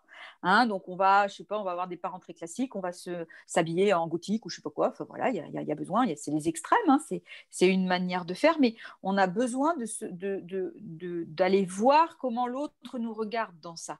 On, on est toujours très dépendant du regard des autres. Et puis après, eh bien, on peut rester complètement coincé dans ce regard-là et continuer sa vie effectivement euh, rencontrer des gens qui vont, euh, euh, moi je vais le donner dans ce sens-là, qui vont nous permettre, justement je crois que ton exemple Sylvie est très très bon, qui, vont nous permettre de, nous dire bien où est-ce que j'en suis, tiens, est-ce que j'ai tout réglé dans ma vie? Est-ce que du coup la rencontre avec telle personne eh bien, va pas me permettre dans cette souffrance, parce que quand même la souffrance, est, elle est là, hein, quand on vient nous demander, c'est qu'il y a une souffrance, sinon on ne nous demande pas et on continue comme ça. Hein il n'y a pas de souci. Euh, ça va nous permettre, nous, de regarder, bon, alors là, est-ce que ça, je l'avais remis à zéro? Est-ce que ça, j'avais regardé où est-ce que j'en étais? Ou est-ce que je croyais encore ce que mon père m'avait dit, ce que ma mère, ce que la maîtresse, ce que mon tonton mon grand-père m'avait dit. Hein? Et donc, du coup, reprendre son pouvoir personnel, eh bien, c'est un moment où, effectivement, on va croiser des gens qui vont nous permettre, qui vont des fois nous faire beaucoup de mal, mais qui vont nous permettre de venir se dire, bah, où est-ce que j'en suis de ce pouvoir personnel? Et je, le redis là, je le rencontre chez les enfants, ça, chez les petits-enfants, qui effectivement euh, peuvent venir présenter euh, des, symptômes où ils vont pas bien. Euh, je, reprends l'exemple de, ce petit garçon qui avait pris le pouvoir dans sa famille. Cet enfant allait très mal, il souffrait parce que ses parents, effectivement, eh bien, j'allais presque dire ça, ne le regardaient plus. Hein, ils ne le regardaient plus et ils en étaient rendus, les pauvres, ils en étaient catastrophés hein, à ne plus le supporter hein, parce qu'il était vraiment devenu insupportable. Mais parce que effectivement, il n'y avait pas ce retour dans le regard des parents comme quoi cet enfant, il, il était aimable. Et donc cet enfant lui-même euh, ne, ne, supportait plus son état, vraiment. Hein, de... Et puis il faut pas rêver, un enfant qui, qui crie, qui fait des bêtises, enfin, il, il aime pas ça, hein. il aime pas se faire gronder. Hein. Les parents me disent des fois, euh, oh, bah, j'ai l'impression qu'il fait bien exprès ou qu'il joue avec ça. Je leur dis, non mais vous rigolez, un enfant, ça, ça n'aime pas du tout se faire gronder. C'est simplement qu'il est en train de dire, là, je suis dans une souffrance, j'ai besoin qu'on me reconnaisse, comme quand le papa il reconnaît enfant euh, à la mairie. J'ai besoin qu'on me reconnaisse là où je suis, peut-être pas là où vous voulez que je sois aussi d'ailleurs. Hein. Peut-être euh, j'ai pas envie d'être l'enfant sage qui regarde la télé, j'ai envie euh, de jouer avec vous, moi. Donc j'ai pas envie que vous me laissiez dans un coin. Et, c'est vraiment ça chez les enfants, reprendre son pouvoir personnel. Moi, j'interroge toujours les enfants en disant alors qu'est-ce que tu préfères? Est-ce que tu préfères convenir à papa et maman ou est-ce que tu préfères être toi-même? Mais par contre, je ne donne jamais la réponse parce que je laisse le choix. Parce que l'enfant, il a un rôle à jouer dans sa famille et quelquefois, il ne peut pas lâcher cette, cette place d'enfant symptôme hein, et où il ne peut pas reprendre son pouvoir personnel. Voilà. De, euh, pour alors là, on t'entend plus du tout, Armel. En tout cas, alors, est-ce que j'attends quelques minutes? Est-ce que c'est bon là? Dites-moi. Est-ce que vous me retrouvez? Maintenant, c'est bon. Ça y est? Je suis revenue. Ah, bah, c'est moi qui vous entends plus. Ça y est, c'est bon? Oui, oui, vas-y. Je vais avoir un souci de connexion. C'est bon. Et donc, je disais, vraiment là, c'est euh, l'enfant, il, vient vraiment signifier quelque chose là. Il vient vraiment euh, euh, alerter. Hein. et il y a, je peux vous assurer, des parents qui n'acceptent pas ça ils veulent vraiment modeler l'enfant et ils n'acceptent pas que l'enfant reprenne son pouvoir personnel. Pourquoi? Parce qu'on considère qu'il est petit, donc il a à avoir un pouvoir. Hein, parce que le mot pouvoir, je pense que c'est très important. Nous, en psychanalyse, on n'appelle pas ça reprendre son pouvoir. On appelle ça être le sujet, être son propre sujet, le sujet de sa vie c'est-à-dire effectivement le, le fait qu'on va euh, euh, vouloir euh, diriger sa vie, mais pas, alors je pas en écrasant les autres, hein, mais en s'écoutant. Et ça, c'est fondamental d'apprendre à l'enfant à s'écouter. Je, je, fais un truc qui est extrêmement simple. Vous allez voir, c'est très simple. En séance, un enfant, les enfants jouent en séance et ils font ce qu'ils veulent. Hein. Dans mon bureau, ils jouent à ce qu'ils veulent et ils prennent un jeu et puis, par exemple, bon, bah, j'ai des petits Playmobil. Euh, par exemple, il y, a une petite, euh, y a une petite machine à laver. On reconnaît très bien que c'est une machine à laver, il n'y a pas de problème. Et l'enfant prend ça et me dit, c'est quoi ça? Et je ne lui dis jamais, c'est une machine à laver. Je lui dis, eh ben écoute, qu'est-ce que tu en penses? Toi, tu dirais que c'est quoi? Voilà comment je lui rends son pouvoir personnel. Voilà comment je le rends sujet de lui-même. Hein alors après, ça a des conséquences effectivement dans la famille, hein, parce que ça fait bouger les choses. Hein. Et les parents, des fois, c'est compliqué pour eux, parce que ça bouge. Voilà un enfant qui reprend son pouvoir personnel. Et qu'est-ce qui se passe? Le parent, à travers ça, découvre que lui, eh ben, il a laissé complètement son pouvoir personnel. Il l'a pas du tout pris. Il n'a pas eu l'occasion. Enfin, il y a plein de raisons. On n'a pas du tout à accuser, comme tu dis, euh, Michel. Il n'y a, aucun, aucun jugement. Mais c'est une très bonne occasion nos enfants viennent nous faire replonger dans nos propres croyances et dans tout le, fait que, bah, effectivement, d'avoir son pouvoir personnel, c'est quelque chose euh, dont il faut prendre conscience et que c'est, alors, c'est pas quelque chose d'égoïste, parce que ça, j'entends souvent ça. Ah oui, mais alors, euh, euh, si maintenant c'est moi qui décide, je vais penser à moi, je vais reprendre mon pouvoir, c'est complètement égoïste, ça. Voilà, là, on est pris dans quelque chose avec l'ego qui est très fort. Et là, je leur dis, mais non, non, non, non, non, penser à soi, c'est pas égoïste. Ça ne veut pas dire se faire passer avant tout le monde et pas écraser tout le monde. Ça veut dire dire, voilà où j'en suis moi, et voilà ce que je ne peux plus supporter, voilà ce que je n'accepte plus, voilà où j'ai envie de faire un choix, voilà comment je me sens. Je dis aux parents quelquefois, vous rentrez le soir, vous êtes fatigué, prévenez vos enfants, attention, je vous préviens, je suis fatigué, c'est pas la peine de venir me chercher parce que vous allez me trouver. Hein. Et bien ça, c'est reprendre son pouvoir personnel, c'est être à l'écoute de soi. Hein. On se respecte. Et je trouve que dans reprendre son pouvoir personnel, il y a cette notion de se respecter. Respecter nos limites, euh, s'écouter, savoir s'écouter. Et ça, je crois que effectivement, quand on est petit, on ne nous l'apprend pas. On ne nous l'apprend pas. j'ai envie de dire, se respecter et se faire respecter, parce que quelquefois on se respecte, mais on n'ose pas demander aux autres euh, de ne pas dépasser certaines limites. Et il faut parfois aller jusque-là pour reprendre son pouvoir personnel. Et quand on n'a pas d'enfant, ça peut très bien s'exercer d'autres manières. Ça peut être dans le cadre du couple, ça peut être dans une situation euh, professionnelle avec un patron euh, bah, qui va essayer de nous imposer des choses qui ne sont pas finalement de, nos mhm. fonctions. Michel avait bien développé ça dans la, conférence qu'il avait faite sur ma chaîne sur euh, les techniques de manipulation, hein, comment euh, sous, sous, prétexte de comment dire de faire des offres euh, dites avantageuses, on oblige les employés à faire des choses euh, qui sont tout à fait en droit de refuser, mais c'est présenté de telle façon que euh, finalement ça pourrait paraître intéressant. Il y a ça dans le cadre de certains divorces aussi, où il y a un des partis qui présente la situation comme finalement très avantageuse pour l'autre, sauf que l'autre, quand il creuse la fameuse situation, il se rend compte qu'elle n'est pas du tout à son avantage. C'est juste la façon dont c'est présenté qui voudrait faire croire que. Euh, et puis pour en revenir aux, exemples que vous donniez avec les enfants, il y a une question sur le chat que je trouve intéressante. Là, vous, euh, Armel en particulier, tu nous parles de ce petit garçon qui reprend son pouvoir en, prenant de la place, en faisant du bruit, en demandant qu'on le regarde. J'ai une personne qui me dit, est-ce que la perte de son pouvoir personnel peut aussi s'exprimer par un mutisme? C'est-à-dire au contraire un repli sur soi et le fait de, plus s'exprimer, euh, un peu comme si on capitulait finalement, en disant, bah, puisque je ne suis pas entendu, euh, autant renoncer à exprimer quoi que ce soit. Ah ben alors là, complètement. Ah oui, alors là, complètement. Ça, c'est clair. C'est une évidence, effectivement. Là, on se referme et on se dit, OK, ben, je vais plier. Hein. je, vais faire ce qu'on me demande. Et d'ailleurs, euh, euh, moi, je crois que beaucoup de gens de ma génération, c'est ce un petit peu ce qui s'est passé à l'école. C'est-à-dire que le maître était vraiment le maître tout-puissant. Et les élèves, ils n'avaient pas leur mot à dire. Hein. donc, effectivement, il y en a, bon, bah, il y en a toujours qui arrivent à, à, à faire le le, zozo, à faire rigoler les autres, à pas obéir, mais il y, avait quand même une grande majorité des élèves qui pliaient hein, et qui disaient oui, d'accord, et qui, et qui se renfermaient. Alors, pas forcément jusqu'au mutisme, hein, ce n'était pas obligatoire, mais il y en avait quand même beaucoup et il y en a encore. Et, je, et c'est une évidence que oui, oui, l'enfant, il peut très bien aller jusque-là. Il capitule, voilà, effectivement.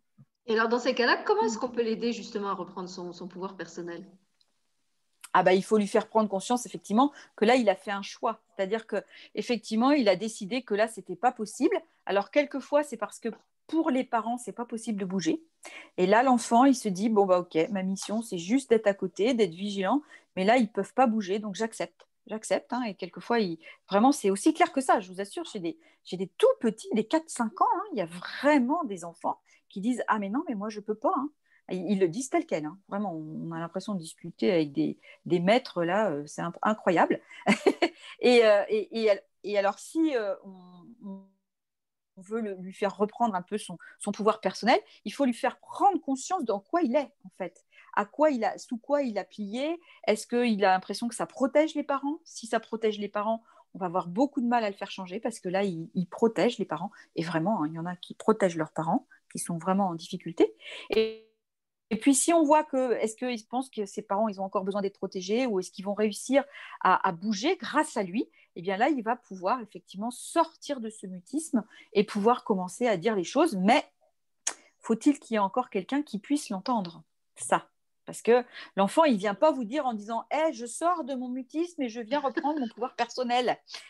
il ne dit pas ça comme ça. Hein il vient titiller, il vient, euh, il vient vous poser des questions, il vient euh, vous embêter, il vient pinailler pour un truc, pour un autre. Enfin, vous voyez, il, va, essayer d'aller appuyer là où ça vous fait mal. Mais on se dit, ah, mais tu me casses les pieds, laisse-moi tranquille. Mais en fait, il est en train d'essayer de vous réveiller, de vous faire bouger, effectivement. Ou il se plaint, il se dit, oui, tu préfères mon frère que, que moi. Enfin, voilà, il y a tellement de façons qu'un enfant a de, de, revenir là-dedans que c'est, bah, voilà, souvent quand on est les parents, on a un petit peu de mal à, on est dedans, quoi. On a un petit peu de mal à, entendre ça. On se dit, ah là là, c'était mieux quand il disait rien, quoi. Et le nombre de parents où j'ai entendu ça, hein. c'était un bébé si mignon, il pleurait jamais, puis maintenant, euh, il braille comme je sais pas quoi. Ah, il a refait son pouvoir, là. Alors, on va retrouver ça aussi, bah, bien sûr, chez les adultes. Hein. Euh, je disais en début d'émission, est-ce que c'est toujours facile de reprendre son pouvoir personnel? Est-ce que c'est toujours possible? Eh bien, là, on le voit avec ce qui se passe. Euh, quand quelqu'un perd son emploi, quand il y a une rupture dans le couple, quand il y a des gros problèmes d'argent, quand il y a des imprévus, quand tout ça c'est imprévu et subi, ben déjà je pense que la vie elle nous apprend que tout peut être détruit du jour au lendemain. Et ça, je pense que les gens, souvent, on a tendance à peu l'oublier. Regardez les actualités quand vous voyez, par exemple, des gens qui ont une belle maison, et puis il y a un incendie, il n'y a plus rien. Euh, il y a une inondation, il n'y a plus rien. Et je pense que ça, c'est extrêmement important. Et c'est vrai que c'est ce que nous apprend un petit peu la vie, c'est ce que nous apprend la situation actuelle, c'est que du jour au lendemain, en fait, tout peut nous être enlevé. Et c'est vrai que de garder ce côté parfois trop matérialiste, eh bien, ça peut être dangereux. Et parfois aussi, je pense qu'il y a des événements qui sont incompris. Et là, je vais rentrer peut-être dans une période, peut-être dans un sujet peut-être un peu plus spirituel. Faut bien que j'en parle, hein, parce que c'est quand même important aussi pour moi, euh, et je pense pour beaucoup de personnes que je connais, que je vois qui nous écoutent. Je pense que ce côté-là, il n'est pas négligé aussi pour reprendre son pouvoir personnel. Pourquoi je dis ça? Parce que parfois, on a des événements qu'on n'arrive pas à comprendre. Et parfois, on est obligé d'attendre. C'est ce que je dis toujours. On ne peut pas courir avec une jambe cassée 15 jours après. Ce n'est pas possible. C'est-à-dire qu'il va y avoir de la convalescence, même si on est pressé. Alors, je dis ça alors que moi, je ne suis pas un modèle de patience, hein, je vous le dis tout de suite. C'est le mot que, comme des moments, mon frère me dit, dit tu devrais regarder son dictionnaire, ce que veut dire le mot patience. C'est vrai que parfois, ce n'est pas toujours facile pour moi d'être patient. Mais par rapport aux événements qui nous arrivent, eh bien, on va être dans ce que j'appelle un lâcher-prise obligatoire. Le lâcher-prise, c'est bien, mais parfois, on n'a pas le choix. Parfois, on est dans des situations, eh bien, on est obligé de lâcher prise. Parce qu'on n'a pas les réponses à tout. Il nous arrive quelque chose et on se dit, mais bon sang, pourquoi il m'arrive ça? Comme je disais tout à l'heure, euh, vous avez un super boulot, puis au bout d'un moment, il se passe quelque chose, pas plus de boulot. Ben, vous avez l'impression d'être heureux en couple ou quoi que ce soit, et à un moment donné, ça casse. Vous avez l'impression que tout va bien au niveau financier, et au bout d'un moment, il ne se passe plus rien. Moi, je pense quand même que si, bien sûr, alors là, je te fais confiance, Armel, pour essayer peut-être, comme je te disais, d'avoir une explication peut-être un peu plus rationnelle que ce que je vais dire. Moi, je pense que quand même, si on n'a pas un minimum de foi et de croyance, c'est très, très difficile de s'en sortir. Euh, moi, c'est comme ça que je fonctionne. Comme je disais, on ne va pas faire un concours de souffrance. Je pense que la vie m'a bien gâté au niveau des épreuves. Hein. Euh, alors, euh, je ne veux pas aller jusqu'au proverbe qui dit tout, qui a, tout souffert peut tout oser, mais je pense que j'ai eu quand même un, bon lot. voilà, j'ai bien donné. Mais quelque part, ça m'a servi. Ça m'a servi justement à m'ouvrir sur quelque chose. Et je pense que c'est très important d'avoir quand même quelque chose qui nous tient. Quand il y a des personnes que je reçois en entretien qui me disent mais moi je crois à rien, ben, pour moi c'est beaucoup plus difficile de les aider. Après, croire à rien, l'inverse, ce n'est pas de croire en tout. On est bien d'accord. Comme on disait avec toi, Sylvie, c'est pas le but de regarder toutes les vidéos qui existent, d'acheter tous les bouquins qui existent pour dire euh, là tout est merveilleux, de rester hyper hyper connecté. Mais je pense quand même, de mon point de vue personnel, que c'est hyper important quand même de croire en quelque chose.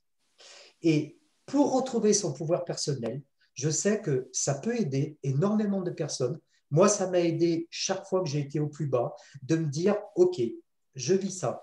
Alors après, on va dire que c'est le karma, c'est la destinée, peut-être. Mais comme je disais dans d'autres conférences, pour moi, le karma, c'est quelque chose qui n'est pas fait pour être subi toute sa vie. Le karma, il est fait pour être compris. Et après, on sort de ce karma justement quand on a compris des choses. Parce que ça serait vraiment injuste si on a une belle personne de subir un karma toute sa vie. Après, on va dire, il y a la destinée. Peut-être que tu devais dire ça et ça. Peut-être, mais je pense que cette destinée, justement, si on arrive à comprendre, si on a la foi, si on a des croyances, on peut surmonter ça beaucoup plus facilement. Voilà. Moi, je voudrais avoir ton avis, toi, Armel, par rapport à ça. Alors par rapport à ça, en fait, c'est très simple hein, en psychologie, c'est la question du désir. Hein. c'est vraiment la question du désir. Toi, tu, tu mets euh, croyance, foi. Nous, on peut vraiment mettre le, mot désir, c'est-à-dire quand on vient euh, en ce monde, on vient forcément avec un désir personnel, pas que. Hein, on a aussi le désir des parents, des grands-parents, enfin voilà, ça peut remonter loin. Hein. Souvent, on remonte, pour un enfant, on remonte à ses grands-parents, on a trois générations. Mais en tout cas, ce qui est sûr, c'est qu'on a notre propre désir. Et le, le travail, nous, qu'on fait essentiellement en psychologie, c'est de retrouver la voie de ce désir. mais la voix de notre désir, et c'est là où c'est ça, reprendre le pouvoir personnel, c'est d'aller regarder, mais est-ce que c'est notre désir ou est-ce que c'est le désir de la lignée familiale? Est-ce que c'est le désir des parents qui voulaient que je, fasse tel métier et puis moi j'ai voulu faire un autre métier? Euh, Voilà, c'est ça en fait. Hein. Et quand on a des gens qui ne croient en rien, c'est peut-être parce qu'ils ont oublié de regarder qu'ils ont, ils ont justement à redevenir sujet de leur propre vie et de voir qu'en fait, à l'intérieur d'eux, il y a toujours un désir. Il est jamais absent le désir. Parce que sans le désir, on ne peut pas vivre. Hein. De toute façon, c'est clair. Hein. Quand le désir, ah, c'est là où ça peut être dangereux, hein. quand, le, désir euh, s'effondre, parce qu'il peut s'effondrer, parce qu'il va y en avoir un autre derrière, mais il peut s'effondrer et quelquefois ça fait que les gens mettent fin à leur vie. Ça, ça, peut arriver dans ces moments-là. Mais en tout cas, c'est ça. C'est toujours avoir. Alors moi, je vais le mettre comme ça. Je vais reprendre tes mots, mais avoir la foi en soi. C'est-à-dire que on est bienvenu faire quelque chose ici pour sa famille et pour soi, et que effectivement ce désir, il va toujours apparaître. Alors, quelquefois, il est très très caché. Hein. On peut avoir, euh, on peut faire des choses euh, pour euh, le désir de ses parents pendant toute sa vie. Bon, après tout, pourquoi pas si on n'en est pas malheureux, si ça correspond quand même à quelque chose de nous, hein, c'est quand, même, quand même déjà ça. Mais on peut aussi, à n'importe quel âge, se réveiller et se dire, bah tiens, euh, je sais pas, moi je suis instite et euh, maintenant j'ai envie d'être euh, peintre, par exemple. Hein. Mais c'est une question de désir. Mais vraiment, la foi, ça va vraiment être dans ce qu'on vient faire ici, dans ce que c'est l'être humain, dans ce que c'est la vie, c'est quand même pas rien. Et vraiment, ça se, ça se précise comme ça. Et alors, très souvent, en, psychologie, en psychanalyse, on regarde ça dans l'après-coup. Donc l'après-coup, qu'est-ce que c'est? C'est-à-dire qu'on voit que dans notre vie, notre vie va être jalonnée de, points très importants et que à un moment où on s'arrête, on a des, une difficulté, euh, par exemple, on veut reprendre son pouvoir personnel parce qu'on sent vraiment qu'on n'est pas bien, eh bien, on va regarder ce qui s'est passé avant et comprendre comment ça s'est installé. Hein, et que cet après-coup, va après nous faire une ligne qui va donner un sens, et c'est vraiment le mot, hein. ça donne un sens à notre vie. Et c'est ça le désir, c'est on va vers, on va vers une direction, on a quelque chose vers lequel on va. Alors c'est vrai que peut-être aujourd'hui c'est un peu difficile de voir vers quoi on va parce que on va être tous, on est tous dans le même bateau. De toute façon, le monde entier est comme ça. On ne sait pas trop vers quoi on va, mais on sait qu'on est venu pour aller vers quelque chose. C'est vraiment ça. Moi, c'est là où je mettrais la foi, hein, cette foi, mais c'est vraiment foi en soi. Alors, si en soi, c'est euh, une croyance religieuse, c'est quelle qu'elle soit, ben, c'est pas grave, peu importe, on s'en fiche. En tout cas, ce qui est important, c'est de savoir que à l'intérieur de nous, on est sujet, et ça j'y tiens vraiment, on est le sujet de notre propre vie. Et que à partir du moment où il y a quelque chose qui vient nous mettre en difficulté, eh bien, on peut et ça, je veux vraiment mettre ce message d'espoir, on peut reprendre son propre pouvoir intérieur. Oui, ça n'est jamais impossible. Le nombre de gens qui me disent Ah, mais non, mais moi, je ne pourrais jamais dire ça à ma mère, ça n'est pas possible. Et en, les faisant travailler, ils n'ont rien à dire à leur mère, mais par contre, eux, ayant repris leur place de sujet de leur vie, eh bien, ils changent quelque chose et comme par hasard, la mère échange ça, c'est vraiment très important d'aller vers ça parce que quand on retrouve effectivement son propre désir là où est-ce qu'on on en est, eh bien on le met en route, il y a quelque chose qui se met en route et c'est les, enfin, les personnes autour qui se transforment. Hein. Alors des fois, elles ne se transforment pas, elles veulent rester dans leur place, hein. on est d'accord. Mais je vous promets que quand même, à 90% des patients que je reçois, quand le patient reprend ce pouvoir intérieur et, comprend ce que c'est que ce pouvoir intérieur, c'est pas dominer l'autre, c'est être sujet de sa vie pour ne pas avoir de regrets, par exemple, eh bien, souvent, la majorité du cas, l'extérieur change. Et là, il me regarde en me disant, mais c'est pas possible. Je, je, lui ai dit déjà, ça fait déjà 20 ans que je lui dis ça. Là, je lui redis, et là, elle change. Bah oui, parce que la personne elle a repris son propre pouvoir intérieur.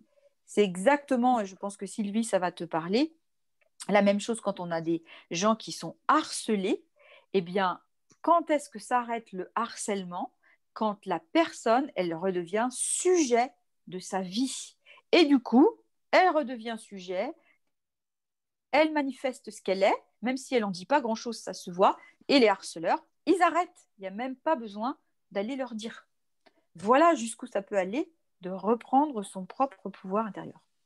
Alors, moi, je te remercie parce qu'effectivement, euh, c'était volontaire hein, que, je te pose cette question, bien que ça ne soit pas incompatible, on est d'accord. Hein. Mmh. Euh, et je suis tout à fait d'accord avec toi. Et ben, ça peut être une double aide, en fait, comme tu dis, de, soi-même, de l'intérieur. Alors, ce n'est pas pour rien que je fais des, conférences sur la loi d'attraction, puisque là, évidemment, ça concerne que son, son pouvoir intérieur de soi-même. Mais c'est ce que je dis toujours, pour moi, ce n'est pas incompatible, justement, eh ben, pour les personnes qui sont ouvertes à ça, d'avoir aussi foi en autre chose. Mais je trouvais très, très intéressant justement, Armel, que toi, tu donnes ton point de vue au niveau psychologie, et puis que moi, voilà, eh ben, je donne aussi euh, ce point de vue au niveau un peu plus, pas connecté, parce que j'aime pas ce mot, mais un petit peu plus aussi euh, spirituel. Et je trouve que non seulement c'est pas incompatible, mais ça peut aller très, très, très bien ensemble. Hmm. Alors moi, je te remercie, Armel, d'avoir parlé du désir et de la liberté personnelle au-delà des projections euh, sous lesquelles il peut avoir été euh, enseveli, parfois euh, sous plusieurs couches, comme tu l'as dit, parce que ça va nous permettre de faire le pont vers autre chose qu'on voulait aborder aussi au cours de cette émission, qui était toutes les fois où on délègue son pouvoir personnel euh, à une personne justement qui nous semble être une référence. Alors, je, pensais par exemple aux thérapeutes, aux médiums, euh, aux channels qui nous délivrent euh, des messages de ce qu'ils appellent leur guide. Alors, Armel nous a rappelé au début de l'émission de l'importance du travail que doit faire un, une psychologue comme elle avant de pouvoir commencer à recevoir des patients. Il y a tout un travail de détachement, d'épuration, d'analyse de, ses propres mécaniques. Euh, parce que si le système, enfin si le, mécanisme du transfert, il existe euh, du patient vers le thérapeute, il ne faut pas oublier qu'il existe aussi du thérapeute vers le patient. Et donc, il peut aussi arriver qu'en ayant trop confiance en une personne qu'on consulte, j'ai parlé tout à l'heure de, l'exemple de, euh, de ce qui se passait dans le domaine des violences sexuelles, mais ça peut être dans, d'autres domaines, vous soyez en fait en train de prendre pour une vérité, euh, ou comme on dit pour argent comptant, une transmission qui vous est faite d'une personne euh, qui vous semble tout à fait fiable en la matière pour laquelle vous la consultez, alors qu'en fait cette personne est en train de projeter sur vous ses propres filtres. Je prends un exemple. Imaginez que vous avez quelqu'un qui inconsciemment ou consciemment, peu importe, euh, porte en lui euh, des hum, choses en rapport avec l'insécurité financière. Vous allez trouver cette personne pour une consultation. Mettons que cette personne fasse, euh, je ne sais pas, des, guidances ou des coachings d'ordre professionnel et vous lui dites, moi, je voudrais faire, je sais pas, je voudrais faire la médecine ayurvédique. Et il se trouve que cette personne, dans ses prestations, propose elle-même la médecine ayurvédique. C'est justement pour ça que vous allez la voir, parce qu'il est connaisseur, euh, et que vous pensez qu'il va pouvoir vous donner des bons conseils. Sauf que si cette personne, elle n'a pas fait ce fameux travail d'épuration et de euh, mise, euh, d'être capable de mettre de côté ses propres filtres quand elle reçoit des personnes en consultation et qu'elle leur fait ce qu'elle appelle des guidances, et eh bien en fait, la guidance qu'elle va vous donner, ça va être la guidance de sa personnalité inconsciente. Donc en fait, quand elle va entendre que vous voulez faire la même chose qu'elle, si en plus vous avez le malheur d'être dans la même région, qu'est-ce qui va se passer dans son inconscient? Elle va dire oh, mais en fait, ça veut dire que ça va devenir un concurrent potentiel. Donc, qu'est-ce que les guides vont lui dire? Ah non, non, mes guides me disent que non, non, ça, c'est pas du tout ta voix, c'est pas du tout ça que tu veux, tu dois faire. Euh, non, non, c'est. Non, pas, essaye plutôt, euh, je sais pas, euh, essaye le chamanisme, essaye ci, essaye ça. Voilà. Et si vous n'avez pas votre propre libre arbitre, si vous n'avez pas votre pouvoir personnel, eh ben, vous allez vous laisser détourner de ce qui était vraiment votre appel intérieur, votre appel du cœur, la médecine ayurvédique, pour aller faire, euh, je ne sais pas quoi, du chamanisme, de la communication animale ou n'importe quoi euh, qui n'a rien à voir avec ce qui était votre envie à vous, tout simplement parce que vous avez délégué votre autorité, vous avez remis votre pouvoir personnel entre les mains de quelqu'un qui vous semble, comme je le disais en, début d'émission, mieux que vous, plus compétent que vous, plus professionnel que vous. Donc voilà, là, ça peut être euh, inconscient de sa part, ça peut être aussi conscient. dans ce cas-là, c'est ce qu'on appelle un manipulateur. Michel pourrait en parler mieux que moi. Il a parfaitement conscience que s'il vous encourage à faire ce que vous voulez, vous allez devenir un concurrent potentiel.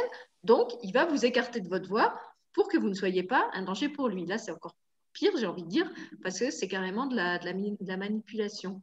Euh, je peux vous donner un, autre exemple tiré de mon expérience personnelle.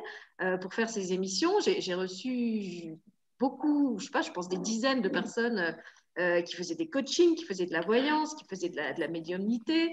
Euh, voilà, donc mon principe, c'est que je, je, fais toujours une séance avec la personne avant pour voir comment elle travaille et pour euh, voir aussi sa déontologie.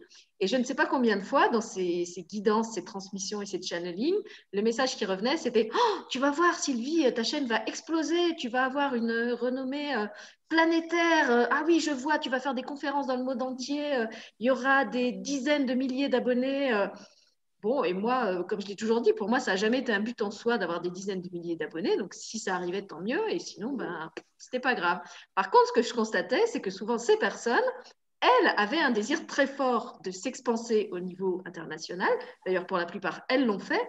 Et qu'en fait, ce n'était pas de ce qui allait m'arriver à moi qu'elles étaient en train de parler. C'était de leur désir inconscient d'être vues, d'être regardées et d'avoir une renommée internationale. Donc, si j'avais pris ça euh, encore une fois, pour une vérité absolue, j'aurais pu me dire, euh, en fait, ces personnes, elles m'ont dit n'importe quoi. Euh, non, c'est pas qu'elles disaient n'importe quoi, mais c'est qu'elles n'étaient pas capables de faire le tri entre ce qui était leur désir inconscient et ce qu'elles croyaient me transmettre de la part de mes guides ou leurs guides, ou peu importe comment elles l'appelaient. Donc voilà, je tenais vraiment à rappeler ça parce que je, je vois qu'en ces temps d'insécurité, il y a beaucoup de monde qui va chercher l'aide euh, des coachs, des channels, des médiums, euh, des, thérapeutes, en toutes sortes de choses.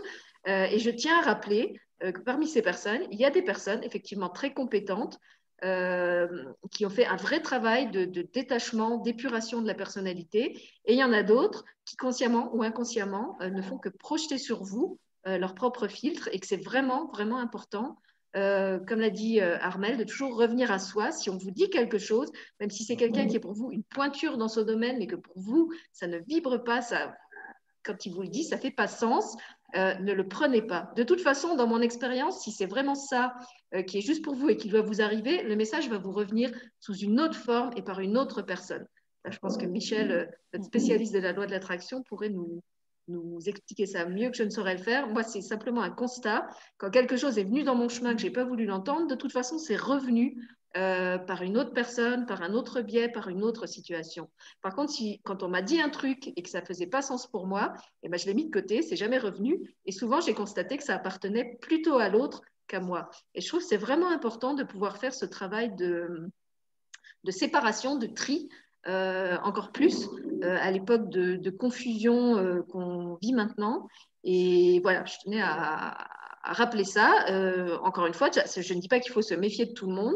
je pense simplement qu'il y a des personnes qui ont déjà fait un travail intérieur qui leur permet de mettre de côté certains filtres quand vous les consultez et d'autres non. Et alors, dans la série, euh, je me fais, euh, tu, tu disais comment, Michel, je me fais beaucoup d'ennemis à la minute. Euh, je dirais que pour moi, ceux qui sont les plus dangereux, ce sont les personnes qui se présentent comme étant des, comment ils appellent ça? Des guides de pure lumière. Alors, ce sont des personnes qui disent qu'en fait, dans ce qu'elles vous transmettent, c'est la pure lumière divine euh, en gros, c'est la vérité incontestable. Ça ne peut pas être mis en question parce qu'en fait, elles ne sont que canal euh, et ce qui, ce qui descend à travers elles est la vérité absolue. Donc, ça n'est pas discutable. Si vous ne le comprenez pas, ben, c'est parce que vous n'avez pas le niveau, euh, en gros. voilà. Donc, moi, je, je n'arrive pas à concevoir ça. Pour moi, un canal, si performant soit-il, c'est quelqu'un qui transmet quelque chose et même s'il il a fait un énorme travail de détachement et d'épuration de la personnalité, ça s'exprime quand même toujours à travers lui, à travers qui il est, à travers son vocabulaire, à travers sa gestuelle. Euh, pour moi, c'est comme dire qu'on met de l'eau dans un récipient et que l'eau ne prend pas la forme du récipient. Je vois pas comment c'est possible. Alors peut-être que je suis trop bornée, euh, voilà, mais personnellement, je me méfie beaucoup euh, des personnes qui disent transmettre la pure lumière. Et alors, le, le must pour moi, c'est ceux qui vous disent, moi, je n'ai pas d'ego, je n'ai plus d'ego, j'ai transcendé mon ego, voilà, euh, à force de travail sur moi, euh, j'ai dissous mon ego. Voilà, on entend ça aussi quelquefois. Alors, je trouve ça très dangereux. Pour moi, ces personnes, ce sont celles qui ont le plus gros ego, l'ego spirituel, c'est-à-dire qu'elles ont même plus conscience qu'elles ont un énorme ego, tellement elles sont persuadées de ne plus en avoir. Et voilà. Donc après, ça n'engage que moi. ça me fera les ennemis que je dois me faire ce soir. Mais je tenais vraiment à, parler de ça parce que c'est quelque chose qui prend de l'ampleur. Euh, et je sais que parmi les abonnés de ma chaîne, il y en a qui consultent ce genre de personnes. Euh, donc vous en faites ce que vous voulez, mais je vous enjoindrai à la plus grande prudence dans déjà qui vous consultez, sur quoi et avec quel degré de crédulité vous allez prendre tout ce qui vous est dit. Voilà, encore une fois, si vous sentez que ce n'est pas pour vous, si au fond de vous, il y a quelque chose vous savez, cette petite voix, cette petite intuition qui dit euh, non, c'est pas ça, il y a un truc euh, qui cloche, il y a un truc qui est de travers. Euh, écoutez cette petite voix, même si l'autre c'est une référence dans son domaine, c'est pas forcément lui qui a raison. Voilà. J'ai fini. J'adore ce que tu viens de dire et tu le sais que je suis tout à fait, tout à fait d'accord avec toi. On en a déjà discuté x fois. Alors moi, il y en a, il y a une catégorie au-dessus que tu n'as pas parlé, c'est ceux qui disent être des anges revenus sur Terre. Alors, ça-là, en principe, j'écoute 5 minutes. Oui, il y en a, il y en a, mais crois-moi, il y en a, ce sont des anges qui sont réincarnés sur Terre. En principe, j'écoute 5 minutes et puis je ne peux plus, je peux plus parce que ça m'irrisse le poil. Mais bon, euh, je suis tout à fait d'accord avec toi et c'est ce que je dis souvent dans les conseils. Écoutez, et tu as dit un mot tout à fait juste, qu'est-ce qui vibre en vous? C'est pas forcément non plus que la personne est mauvaise, hein, parce que moi, parfois, j'entends des personnes qui me disent, mais euh, bah, c'était nul parce que tout ce que la personne a dit, je le savais déjà. Mais je dis peut-être que tu le savais déjà, et on l'a dit au début de l'émission, peut-être parce que tu es déjà assez évolué par rapport à cette personne. Et si tout à fait d'accord avec toi, pourquoi? Parce que souvent, on minimise qui on est. Souvent, on se minimise. On dit Ah, mais ah, cette personne, c'est une référence, pour employer le mot que tu as employé, Sylvie. Donc, forcément, ce qu'elle dit a la raison. Mais si ça vibre pas, moi, je sais que j'ai eu plein de contestations quand je disais non, mais moi, cette personne-là, je ne la sens pas. Euh, ben si, mais tu te rends compte, c'est un ange. Je dis, ouais, mais justement, c'est un ange. Moi, pour moi, non, je ne sens pas cette personne. Et puis après, quand on apprend ben, que cette même personne, eh bien, euh, elle est dans les tribunaux ou des choses comme ça, euh, ou, un ange qui a eu des gros, gros problèmes avec les maris jaloux, des choses comme ça, ben, je me dis, ben, ce n'était pas un ange asexué. Mais voilà, donc je pense qu'il faut être, comme tu l'as dit, très, très, très très prudent par rapport à ça. Il y a des gens honnêtes, évidemment qu'il y a des gens là, heureusement d'ailleurs, heureusement, il y a des gens qui canalisent très bien. Moi, j'en connais qui canalisent très bien. Quand ce ne sont pas des banalités, parce qu'il y a tellement de banalités, moi, c'est ce que je dis toujours, allez voir un, un channel, euh, un canal, si c'est pour juste vous dire, oui, mais ça, vous n'avez pas à le savoir tout de suite, euh, mon guide me dit que bientôt vous le saurez, mais vous n'avez pas accès parce que c'est sur votre chemin de vie, ça sert strictement à rien, gardez vos sous, ça sert à rien. Mais tout le monde, euh, moi-même parfois, j'ai des amis qui me font les cartes parce que je peux en avoir besoin. Et ben c'est pareil, je veux prendre ce qui vibre en moi euh, parce que parce que on peut être aussi des moments où on a on veut sortir un petit peu peut-être aussi du cadre de, de la psychologie, du cadre du rationnel. Ça fait quand même aussi du bien encore une fois, tout dépend qui ont, qui ont consulté, mais ça peut faire du bien aussi de voir des personnes bah, qui ont une autre version. C'est pour ça tout à l'heure que je disais à Armel, ben, il y a la version de moi, ce que je peux apporter, mais aussi parfois on aime bien aussi ce côté un petit peu, bah oui, mais peut-être que mon guide, il va peut-être me parler, peut-être que, ah ben, peut-être que petite séance de voyant, à condition que ça ne devienne pas une addiction, et là, on est tout à fait d'accord. Mais je, moi, je, comme je dis, je crache pas dans la soupe. C'est vrai que parfois, on peut avoir besoin de comprendre. Ça peut faire du bien, ça peut faire plaisir. Parfois, ben, on est évidemment déçu parce que, euh, comme tu l'as dit, euh, Sylvie, tout à fait justement, on va peut-être nous prédire des choses et puis euh, il va absolument rien se passer. Et, pour rebondir sur une dernière chose, il n'y a pas que les voyants, il n'y a pas que les Chanel, il y a aussi il y a la jalousie il y a beaucoup, beaucoup la, jalousie. Et moi, je l'ai rencontré dans notre association, là je le dis dans notre association, avec une amie de, euh, mes amis de l'association, quand il y a eu le premier confinement, on a eu des bonnes idées. Euh, on a appris qu'il y a des organismes qui voulaient mettre un numéro, un numéro vert, où les gens justement qui ont envie, qui, qui ont des tendances suicidaires, les gens qui ne vont pas bien, de pouvoir les aider gratuitement. Nous, on s'est dit, bon, ben, on connaît quand même bien le sujet, hein, des cas de suicide, tout ça, euh, de, tendance suicidaire, on en connaît plein. Je pense qu'on peut répondre à la question. La première chose qu'on nous a demandé, oui, mais vous opérez en tant que quoi? Ben, on a une association, on voit des gens et tout. Ah oui, mais vous n'avez pas le diplôme de psy, donc non, je suis désolé, on n'a pas besoin de vous. Bon, j'ai trouvé ça quand même un petit peu scandaleux. Quand on a monté l'association, on a repris l'association il y a deux ans et demi, euh, on, a, on s'est heurté au même genre de problème. C'est-à-dire que, oui, mais attendez, vous n'êtes pas psy, euh, d'accord, mais on peut quand même aider les autres. Oui, d'accord, mais enfin, vous n'êtes pas psy, faites attention à ce que vous dites. Oui, ok, on a conscience. Mais ça fait quand même des années qu'on connaît le sujet, ça fait des années qu'on aide les gens, et c'est ce que je dis toujours. Euh, si par exemple, toi, tu es en train de te noyer avec ta famille, du coup, moi, je vais te laisser mourir parce que je ne suis pas maître nageur, donc je n'ai pas à te sauver quand même quelque part. Je reprends souvent ça, mais ce n'est pas parce qu'on n'est pas psy qu'on est complètement nul et qu'on est complètement incompétent. Et ça rejoint ce que tu dis, Sylvie. C'est pas parce que vous n'êtes pas mondialement connu au niveau du shining, au niveau de la voyance, au niveau de, quoi que ce soit, au niveau du coaching, au niveau de, ce que vous voulez, d'être naturopathe ou quoi que ce soit. C'est pas parce que vous n'êtes pas mondialement connu que vous êtes nul. Vous êtes peut-être souvent même nettement meilleur que ceux que, comme tu l'as dit Sylvie, qui vont se croire euh, les meilleurs du monde. Donc, ça revient à ce qu'on disait tout à l'heure. Ayez confiance en vous, n'écoutez pas tout le monde, faites ce qui vibre en vous et vraiment, soyez confiant. Je n'ai pas dit prétentieux, mais j'ai dit confiant. Voilà. Et les diplômes, euh, la grosse tête ou quoi que ce soit, ce n'est pas nécessaire à une bonne évolution. Je suis d'accord. Alors, en, t'écoutant, j'ai un autre exemple. Ah, vas-y, Armel, vas-y, je te laisse la parole. Moi, je voulais juste ajouter, c'est pareil pour les psychologues, hein, même ceux qui ont des diplômes. Hein. il y a des gens qui sont psychologues, euh, qui n'ont jamais été y voir chez eux, hein, qui n'ont qui pas balayé devant leur porte, euh, enfin voilà, qui ne sont pas de, bons praticiens. Si ça passe pas avec le psychologue, il faut aller en voir un autre. C'est ça. Quel que soit le domaine, en fait, que ce soit un psy, que si vous ne vous sentez pas bien avec une personne, déjà, ne, ne la laissez pas vous conseiller. Euh, et alors, pour, pour euh, achever de me faire des amis, je vais raconter un exemple parce qu'il était tellement euh, énorme là que c'en était presque drôle. donc, je reçois un mail d'une personne qui voulait passer sur ma chaîne et qui me dit, qui me disait, Sylvie, mes guides m'ont dit qu'il fallait absolument que je fasse une émission sur votre chaîne. alors moi déjà, pardon, mais ces guides peuvent dire ce qu'ils veulent. C'est pas les guides qui vont décider qui passe sur ma chaîne, c'est moi. Là, j'étais bien dans l'incarnation de mon pouvoir personnel.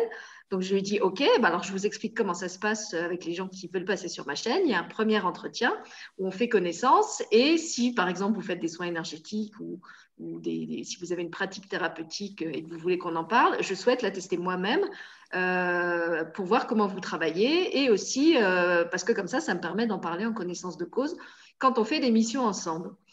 Et puis là, je n'ai pas de réponse pendant deux, trois jours. Et puis finalement, au bout de deux jours, j'ai un deuxième mail qui dit Bon, finalement, Sylvie, euh, mes guides me disent que je ne suis pas au bon endroit sur votre chaîne. Euh, je pense euh, que, ça, que ça ne conviendra. Enfin, ils pensent que ça ne conviendra pas très bien. et effectivement, ces guides qui étaient finalement très versatiles l'ont aiguillé vers une autre chaîne où il n'y avait pas de contrôle à l'entrée, qui était effectivement, à mon avis, beaucoup plus adaptée à ce qu'elle faisait. voilà, mais pour vous dire à quel point on peut faire dire n'importe quoi au guide euh, sous prétexte de vous faire avaler que c'est la pure parole de lumière divine et que c'est ça qu'il faut croire parce que ça vient des guides. Donc voilà, arrêtez de croire que tout et n'importe quoi euh, vient des guides. Moi, je suis d'accord avec Michel. Il y a des choses, euh, quand, quand je lis que c'est soi-disant canalisé, moi j'ai l'impression que c'est juste une compile euh, de, de, vérité un peu toute faite qu'on peut trouver dans les livres de spiritualité. Euh, il faut profiter de l'instant présent, euh, souris à la vie, elle te le rendra. Enfin voilà, vous voyez ce genre de message qu'on peut trouver dans, je sais pas, dans la petite voix d'Hélène Caddy ou dans n'importe quel euh, bouquin de spiritualité et euh, voilà, on vous dit que c'est une canalisation de je ne sais pas euh, quel, quel, guide. J'ai l'impression qu'il y a autant de canalisation de guides qu'il y a de reliques des saints dans les églises. Hein. Vous savez très bien qu'il y a 40 tibias de, Saint-Robert et, et, 50 phalanges de Sainte-Gudule qui sont répartis dans les différentes églises de France et de Navarre. Donc il y en a sûrement dans l'eau qui sont vraies, il y sûrement qui ne sont pas. Bah, les canalisations, j'ai envie de dire que c'est un petit peu pareil, pas celle des WC, celles, des guides de lumière. Euh, il y a celles qui sont effectivement, euh, enfin, qui, peut-être sont, sont, réelles, et puis il y a celles euh, qui sont du TOC. Donc là aussi, faites le tri et ne prenez pas le TOC pour, pour, la, pour la vérité. Mais il y, a quand même des gens sérieux. Il y a quand même, moi, j'ai rencontré des gens qui m'ont dit des choses et que je ne pouvais pas nier très, très honnêtement mais euh, c'est malheureusement pas la grande majorité, c'est quand même un commerce aussi. Oui, heureusement, hein, je ne dis pas qu'ils sont tous euh, véreux, sinon euh, je ne recevrai pas non plus. heureusement, je pense qu'il y en a encore quelques-uns qui, font leur travail et qui essayent de le faire bien. mais en fait, même ceux qui le font bien ne sont pas à l'abri d'une erreur. Tout le monde est faillible. euh, dans n'importe quel, euh, quel domaine. Armel l'a dit, ça peut être des psys, ça peut être euh, des médiums. Mais après, j'ai envie de dire, là aussi, c'est notre pouvoir personnel et c'est notre liberté qui s'exerce. Déjà, est-ce qu'on choisit de prendre ce qu'on nous transmet ou pas? Et quand bien même ça s'avère faux, moi, il y a plein de fois où, comme je l'ai dit, on, m'a prédit des choses fausses. et ça a été une super école de discernement de me dire, bah, finalement, ça m'a appris justement à ne pas tout gober de ce qu'on me transmet euh, parce que l'auréole de la personne euh, me laisse croire que je, dois croire tout ce qu'elle me dit. Euh, là aussi, vous pouvez choisir de vous en servir pour exercer votre pouvoir personnel, votre discernement et d'apprendre à faire le distinguo dans ce qu'on vous transmet entre ce qui vous semble vraiment juste et ce qui n'est pas. Après, il peut arriver aussi que sur le moment, ça ne vous semble pas juste et que ça fasse sens après. Donc, dans ce cas-là, ce n'est pas que ce qu'on vous a transmis était faux, c'est juste qu'au moment où on vous l'a transmis, vous n'étiez pas prêt à l'entendre. C'est une autre euh, problématique. Mais là, je, voulais vraiment insister sur ce mécanisme de la projection, que ce soit dans l'exemple de la personne qui vous détourne de votre voie professionnelle pour ne pas avoir de concurrence ou dans, l'exemple de cette personne euh, dont les guides changeaient d'avis euh, comme de chaîne suivant les conditions qu'on leur donnait pour passer. voilà. Donc, soyez, soyez vigilants par rapport à tout ça. Alors, je regarde sur mon chat si j'ai d'autres questions. Je ne crois pas que j'en ai. Si vous voulez poser des questions, allez-y. On peut encore euh, rester euh, avec Juste pour répondre à Gabriel, euh, je pense que c'est la, la, Gabrielle que je connais, je ne sais pas, qui dit effectivement, j'écoute ma vibration si elle me parle, mais c'est tout un apprentissage de la reconnaître en soi. oui, mais par contre, je pense quand même que malgré tout, quand il y a vraiment quelque chose qui vibre très, très, très fort, c'est pas toujours facile d'enlever la raison aussi. Hein. Euh, parfois, il y a la raison qui vient s'en mêler, mais il y a quand même aussi des choses. Euh, comment on sait si on est sur le bon chemin? C'est ce que je dis toujours, ça vibre. C'est toujours aussi quand on me pose des questions, parfois il y a des personnes que j'ai en entretien qui me disent ben, euh, là, je voudrais faire telle chose, telle chose, telle chose, mais je ne sais pas quoi choisir. Et je lui dis mais qu'est-ce qui vibre en toi? Et c'est vrai qu'il y a toujours, pour moi, hein, quelque chose qui va nous parler un petit peu plus. Oui, moi j'ai envie de dire que de toute façon, cette question de est-ce que je fais le bon choix ou est-ce que je suis sur le bon chemin, pour moi c'est une question mal posée parce qu'en fait, il n'y a pas de mauvais chemin. Euh, là, je vais, vous, répondre en tant que pédagogue, en tant qu'enseignante. On sait très bien que le chemin, euh, fait partie de l'apprentissage, l'erreur fait partie de l'apprentissage. Donc à la limite, il n'y a même pas d'erreur. C'est un peu comme quand vous êtes dans un labyrinthe. Euh, vous essayez un chemin, vous vous prenez un mur, vous vous rendez compte que ce n'était pas par là qu'il fallait passer. Du coup, vous faites marche arrière, vous essayez un autre chemin. Donc dans ce sens-là, pour moi, dans la vie, il n'y a pas de mauvais chemin. On fait des expériences, on tire les leçons des expériences. Si elles ont été positives, eh ben, on les réitère ou on les améliore.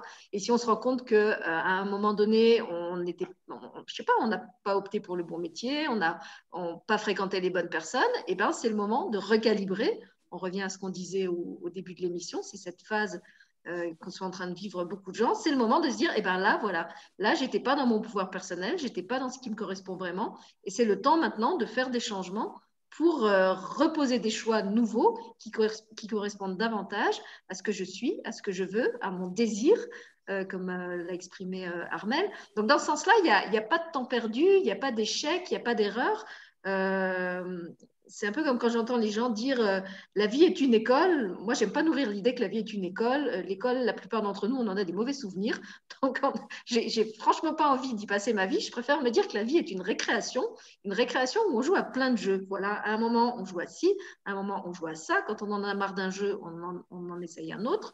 Euh, et, et, en fait, tout, alimente notre expérience. Il n'y a, pas de, a pas de réussite, il n'y a pas d'échec. On fait des expériences, on va au bout des expériences, on tire les leçons des expériences. Quelquefois, on refait les mêmes expériences parce qu'on a besoin de les refaire plusieurs fois pour aller au bout de la leçon.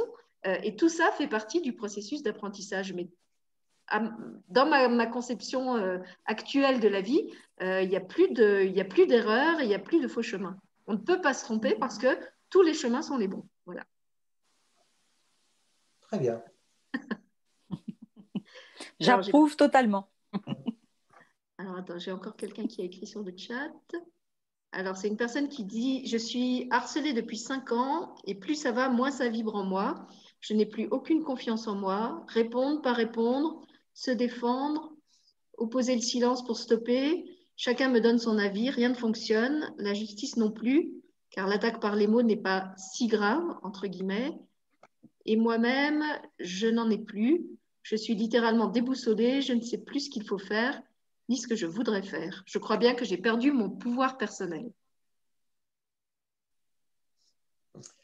Tu commences, Armel, ou je commence? Vas-y, vas-y, Michel. Alors, je ne veux pas faire de la peine à cette personne, mais pour moi, le harcèlement, bon, on a déjà fait des émissions là-dessus, hein, Sylvie, puis on en avait fait une ensemble aussi, euh, Armel. Euh, c'est quand même aussi comment nous, on, se voit, et la façon dont on se voit, c'est la façon dont on va être vu des autres. C'est ce que je dis toujours quand j'ai fait la conférence sur la dépendance affective. Si vous marquez Bonjour, je suis un, sauveur, je suis une sauveuse, la personne qui est en face de vous va lire Bonjour, je suis un sauveur, bonjour, je suis une sauveuse. Et ça, je pense qu'Armel, tu seras d'accord, c'est tout dépend comment vous êtes à l'intérieur. Mm. J'explique toujours dans une conférence que j'avais un ami, enfin, quand on était gamin, qui avait un bec de lièvre. J'aime beaucoup prendre cet exemple. Cet ami, il avait un bec de lièvre. On aurait pu penser que c'était le souffle-douleur de tout le monde, mais pas du tout. C'est-à-dire que quand il vous regardait dans les yeux, c'était comme s'il vous disait si tu dis moins de trucs, je te défonce. voilà. Et il ne faisait pas peur, mais il avait un tel regard, une telle prestance que personne, personne, personne n'a jamais rien dit sur son bec de lièvre. C'était vraiment un bec de lièvre prononcé. Hein. Alors, moi, j'étais super copain avec lui. Et pour aller encore plus loin, quand on a grandi, quand on est devenu ado, c'était un gars qui avait un succès fou avec les filles. Alors, en rigolant, évidemment, puisque c'était un, super pote, je lui disais, je comprends pas, tu es super vilain et tu as, toutes les filles que tu veux. Alors, ça le faisait rire, évidemment. Et il me disait, ouais, mais moi, j'ai la classe. voilà, voilà ce qu'il me disait. Et tout ça pour dire que c'est vraiment une façon d'être. C'est-à-dire que c'est un peu comme les victimes de manipulateurs, euh, manipulatrices pervers narcissiques. Vous avez certainement ouvert une porte et vous pouvez faire ce que vous voulez s'il n'y a pas un changement intérieur de dire stop, ça suffit, eh bien, vous aurez beaucoup, beaucoup de mal. C'est vrai que vous pouvez aller voir qui vous voulez. On va peut-être essayer de comprendre, mais vraiment, c'est. Vous savez, il y a des personnes, parfois, je dis à des personnes, je dis, euh, tu as une belle lumière en toi ça peut faire rire, ça peut faire sourire, de dire, bon, ouais, pourquoi il me dit ça? Mais c'est vrai, il y a des personnes qui ne se voient pas. On voit parfois des personnes qui rayonnent. Et je dis à ces personnes, je dis, mais tu rayonnes, tu vois pas comme tu rayonnes? Alors les personnes de ce, ah ben lui, il est sympa, il me fait un compliment euh, gratuit. Euh, non, il n'y a rien derrière, il n'y a rien de caché. C'est que vous reflétez en fait ce que vous êtes. Il y a des personnes qui rayonnent qui ne le voient pas. Il y a des personnes eh ben, qui vont être victimes de harcèlement parce que certainement quelque chose euh, en vous eh bien, fait que vous faites ressortir ça. Bon, je te laisse la parole, Armel. Alors moi, je suis tout à fait d'accord avec toi. Je ne vais pas rajouter grand-chose, euh, si ce n'est par exemple que quand je reçois, par exemple, bon, c'est souvent euh, à l'école, au collège, hein, c'est souvent là, et les ados viennent me voir en disant voilà, moi je suis harcelée, etc., etc. Il y a eu plein de choses de fait, les harceleurs ont été euh, punis, mais ils recommencent. Alors l'ado il dit je comprends pas. Et bien entendu, quand on est en train de regarder ensemble avec l'ado le comportement de l'ado, on voit bien que euh, ce qu'il dégage, c'est ça, c'est allez-y, vous pouvez me traiter comme vous voulez, de toute façon, je ne mérite que ça. Alors, euh, je, résume, hein, parce que ça, demande quelques séances quand même, hein, c'est pas, on ne fait pas ça comme ça, ça ne se dit pas du tout comme ça. Et à partir du moment où on a fait prendre conscience de ça à, l'ado, mais ça peut être l'adulte aussi, hein, eh bien, il y a quelque chose qui commence à changer, voilà, on discute, on regarde pourquoi est-ce qu'il s'est mis comme ça. Il y a souvent toute une histoire derrière quand même, hein, qui vient le positionner comme ça. Et une fois qu'il a aperçu ça, il va pouvoir se transformer. Et là, au grand miracle, eh bien, l'ado revient en me disant, bah dis donc, mais c'est marrant, euh, euh, le gars ou le groupe qui m'embêtait tout le temps, maintenant, il s'occupe même plus de moi. Ils ne me regarde pas. Alors, je le regarde et je lui dis, mais parce que tu penses que je vais été leur dire quelque chose, je leur ai interdit, etc. Je lui dis, tu sais bien que je vais parler à personne. Il me dit, bah oui. Et, eh et je lui dis, alors à ton avis, c'est quoi? Eh bien, c'est tout le temps, l'ado, l'enfant, l'adulte me dit, ben oui, c'est moi qui ai changé. Effectivement, j'ai changé quelque chose et maintenant, ce que je montre, eh bien, ne laisse plus croire que je peux me laisser euh, faire, me laisser maltraiter, euh, des choses comme ça. J'ai l'exemple, vous allez voir, d'un petit enfant, c'est très joli.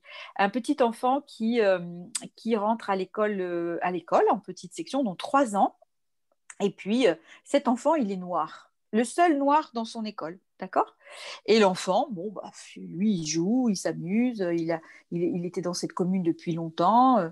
Et puis, il y a un jour un enfant qui vient le voir, donc il grandit, 4, 5 ans, 6 ans, on commence à se moquer un peu plus d'eux autres. Et puis, il y a un enfant qui lui dire euh, Ah, bah dis donc, euh, toi, qu'est-ce que tu as, euh, Qu'est-ce qu'elle a, ta peau Elle est toute noire, t'es tout sale. Enfin, vous voyez bien le truc pas sympa. Et l'enfant, il regarde l'autre et il lui dit Mais qu'est-ce qu'il me raconte? Alors, il rentre chez lui, il dit à sa mère Maman, tu sais, je crois que j'ai dû me salir en mangeant parce que le, petit garçon, il a dit que j'étais tout noir. Et en fait, sa mère avait découvert que cet enfant n'avait jamais remarqué qu'il était noir. Pourquoi? Parce que ça lui posait tellement pas de problème que personne ne lui avait montré cette différence. Lui, il avait bien vu hein, qu'il était noir, il n'est pas idiot, hein, mais c'était c'était pas quelque chose qui était étiqueté. Donc pour lui, c'était pas du tout un problème. Il ne vivait pas ça comme un problème, donc on lui avait jamais fait remarquer en fait. Et donc il, il en avait jamais pris conscience. Et à 6 ans, il a pris conscience qu'effectivement, il y avait quand même beaucoup de gens autour de lui qui n'avaient pas la même couleur de peau, mais que bon, ben, il a continué après comme c'était, hein, il n'en avait rien à faire. Effectivement, quand on lui disait, bah dis donc, toi, tu es noir, et euh, euh, eh ben, il disait Ah bah oui, parce qu'il est temps que vous vous rendez compte, parce que moi, ça fait longtemps que je sais. Hein, mais c'est exactement la même chose. Hein, c'est la même problématique. Effectivement, quand on vit les choses et qu'on est bien là où on est, eh bien, on n'a personne en face de nous qui nous dit que ça ne va pas. Hein. Alors, tout à fait d'accord. Et pour rebondir, pour aider un petit peu la personne qui a posé cette question, moi, je proposerais déjà de se regarder dans la glace assez souvent, de bien se regarder dans les yeux et de dire à voix haute stop, stop, et de se le dire plein de fois dans la journée stop, euh, ça j'en veux plus, je suis une autre personne. Et vraiment, mais important de se regarder dans la glace. Et vous verrez, très souvent, je pense, que vous aurez peut-être du mal à vous regarder dans la glace. Mmh, mmh, mmh. Vous aurez du mal à vous regarder face à face, les yeux dans les yeux, avec votre propre euh, reflet, en disant stop. Vous verrez que dites-le fort stop. Même ça, vous aurez peut-être du mal. Vous allez peut-être dire au début stop, stop, ben, crier, hurler, stop. Non, je suis pas cette personne, c'est terminé, je suis une autre personne. Vraiment, ça vaut le coup de le faire. C'est gratuit, ça prend pas de temps. Faites ça plusieurs fois par jour et regardez-vous différemment. Et chaque jour, vous allez vous regarder différemment et voir autre chose en vous. Et ça va enlever cette étiquette. Il n'y a pas de raison, il n'y a pas de raison de continuer à être harcelé. C'est pas possible. Et, ça me fait plaisir, Armel, ce que tu viens de dire, parce que ici, on est quand même à trois de dire la même chose. Quoi. Et puis, il y a les émissions hein, que tu en as parlé, euh, qu'on avait faites sur le harcèlement, aussi bien scolaire que professionnel, qui sont toujours en replay. Donc, si cette personne veut les regarder, elle peut les, les trouver en, tapant vos noms.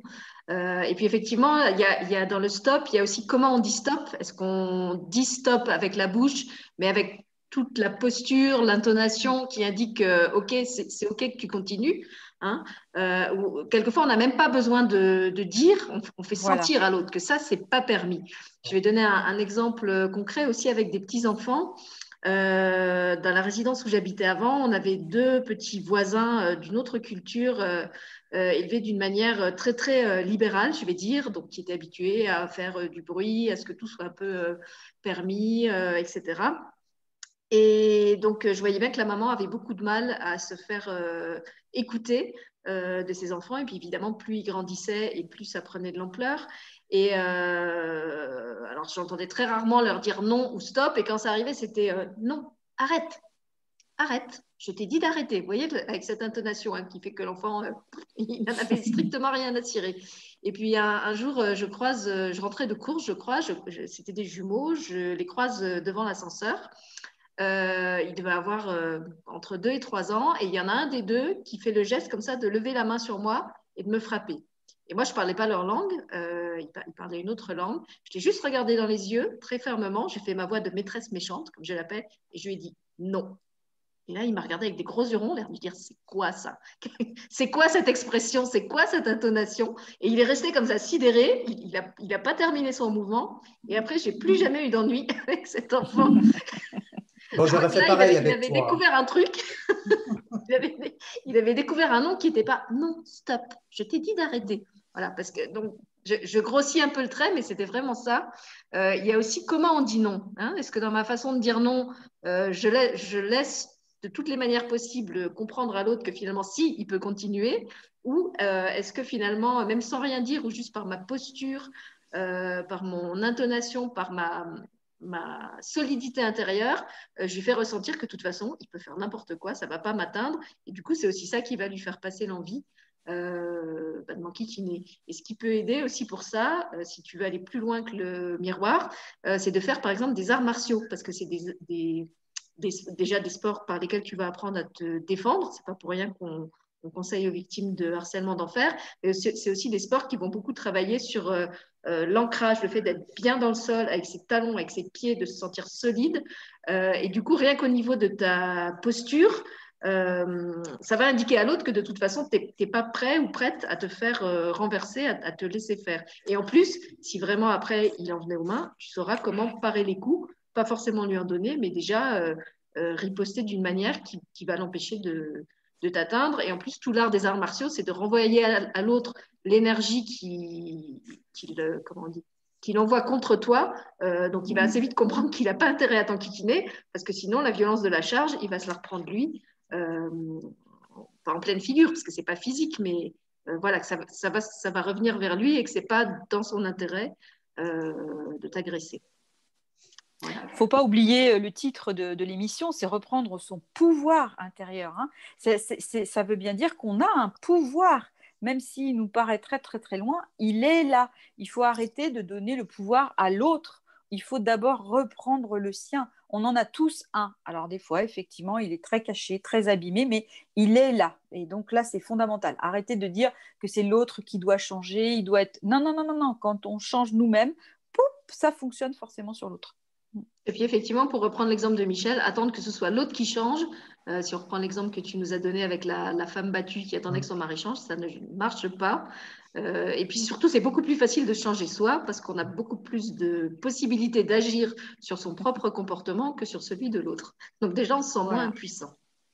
Et puis donc la personne nous répond, merci à tous et toutes pour vos mots bienfaisants et vos conseils éclairants. Je vais explorer ces nouvelles voies pour essayer de retrouver ma voix propre et mon pouvoir personnel par la même. Eh bien, bravo. Super. On laisse euh, passer à l'acte. Et puis, on va finir euh, par une dernière question euh, que je trouve intéressante. C'est une question de Corinne qui demande est-ce que la prise de pouvoir peut s'exercer entre frères et sœurs ou chez les jumeaux? Je pense qu'Armel, elle a sûrement des exemples dans son sac. C'est une évidence, oui, oui, bien sûr, que la prise de pouvoir, elle peut s'exercer entre frères et sœurs que soi-même prenons pouvoir ou que ce soit un frère ou une sœur, hein, bien sûr. Oui, oui, on est des êtres tous différents, hein, donc euh, forcément, ça, ça peut tout à fait se, faire. Alors, sur des jumeaux aussi, bien entendu. Euh, si ce n'est qu'après, euh, effectivement, les conséquences. Alors, quand on est des frères et sœurs, quand il y en a un, il y qui reprend le pouvoir, alors j'ai toujours l'habitude de dire ça, quand je reçois un enfant qui, souffre, il peut souffrir à cause de sa fratrie parce qu'il a l'impression qu'il est moins aimé, que le frère lui tape dessus, enfin bon, voilà. Et euh, je préviens toujours les parents en disant, attention, je vais redonner, alors je ne dis pas le pouvoir, hein, mais on va le mettre ça comme ça ici, le pouvoir à votre enfant, donc je vous préviens, ça va faire bouger les autres. Donc, vous ne m'amenez pas les autres, Hein, vous attendez que tout le monde se repositionne bien, vraiment. Si vraiment il y en a un autre qui souffre parce que là, il n'arrive pas à s'y mettre, eh bien, amenez-le. Mais en général, il ne me l'amène pas parce que j'explique bien que c'est, chacun va reprendre sa vraie place. Et même celui qui avait pris le pouvoir sur les autres, eh bien, il est très content qu'on le décharge de ça. Parce qu'il y a un moment, ça devient un fardeau. Et il est vraiment enchanté de le décharger de ça. Bon, il y a des circonstances où quand on a, par exemple, un enfant qui a 8-9 euh, ans et qu'on a un ado qui a 13-14, des fois, l'ado 13-14, il n'a pas envie du tout de lâcher son pouvoir. Hein. Il préfère écraser l'autre. On n'oublie pas que s'il veut pas lâcher, c'est que lui-même pense qu'il est inférieur et qu'il a besoin de montrer sa supériorité, et eh ben juste en, l'exerçant sur un plus petit. Hein.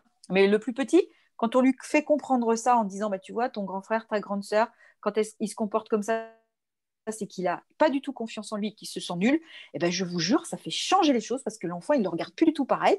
Et du coup, l'ado, le, grand, là, le grand frère et la grande sœur, perdent son pouvoir et ça recale tout le monde au bon endroit et ça remet une ambiance très différente.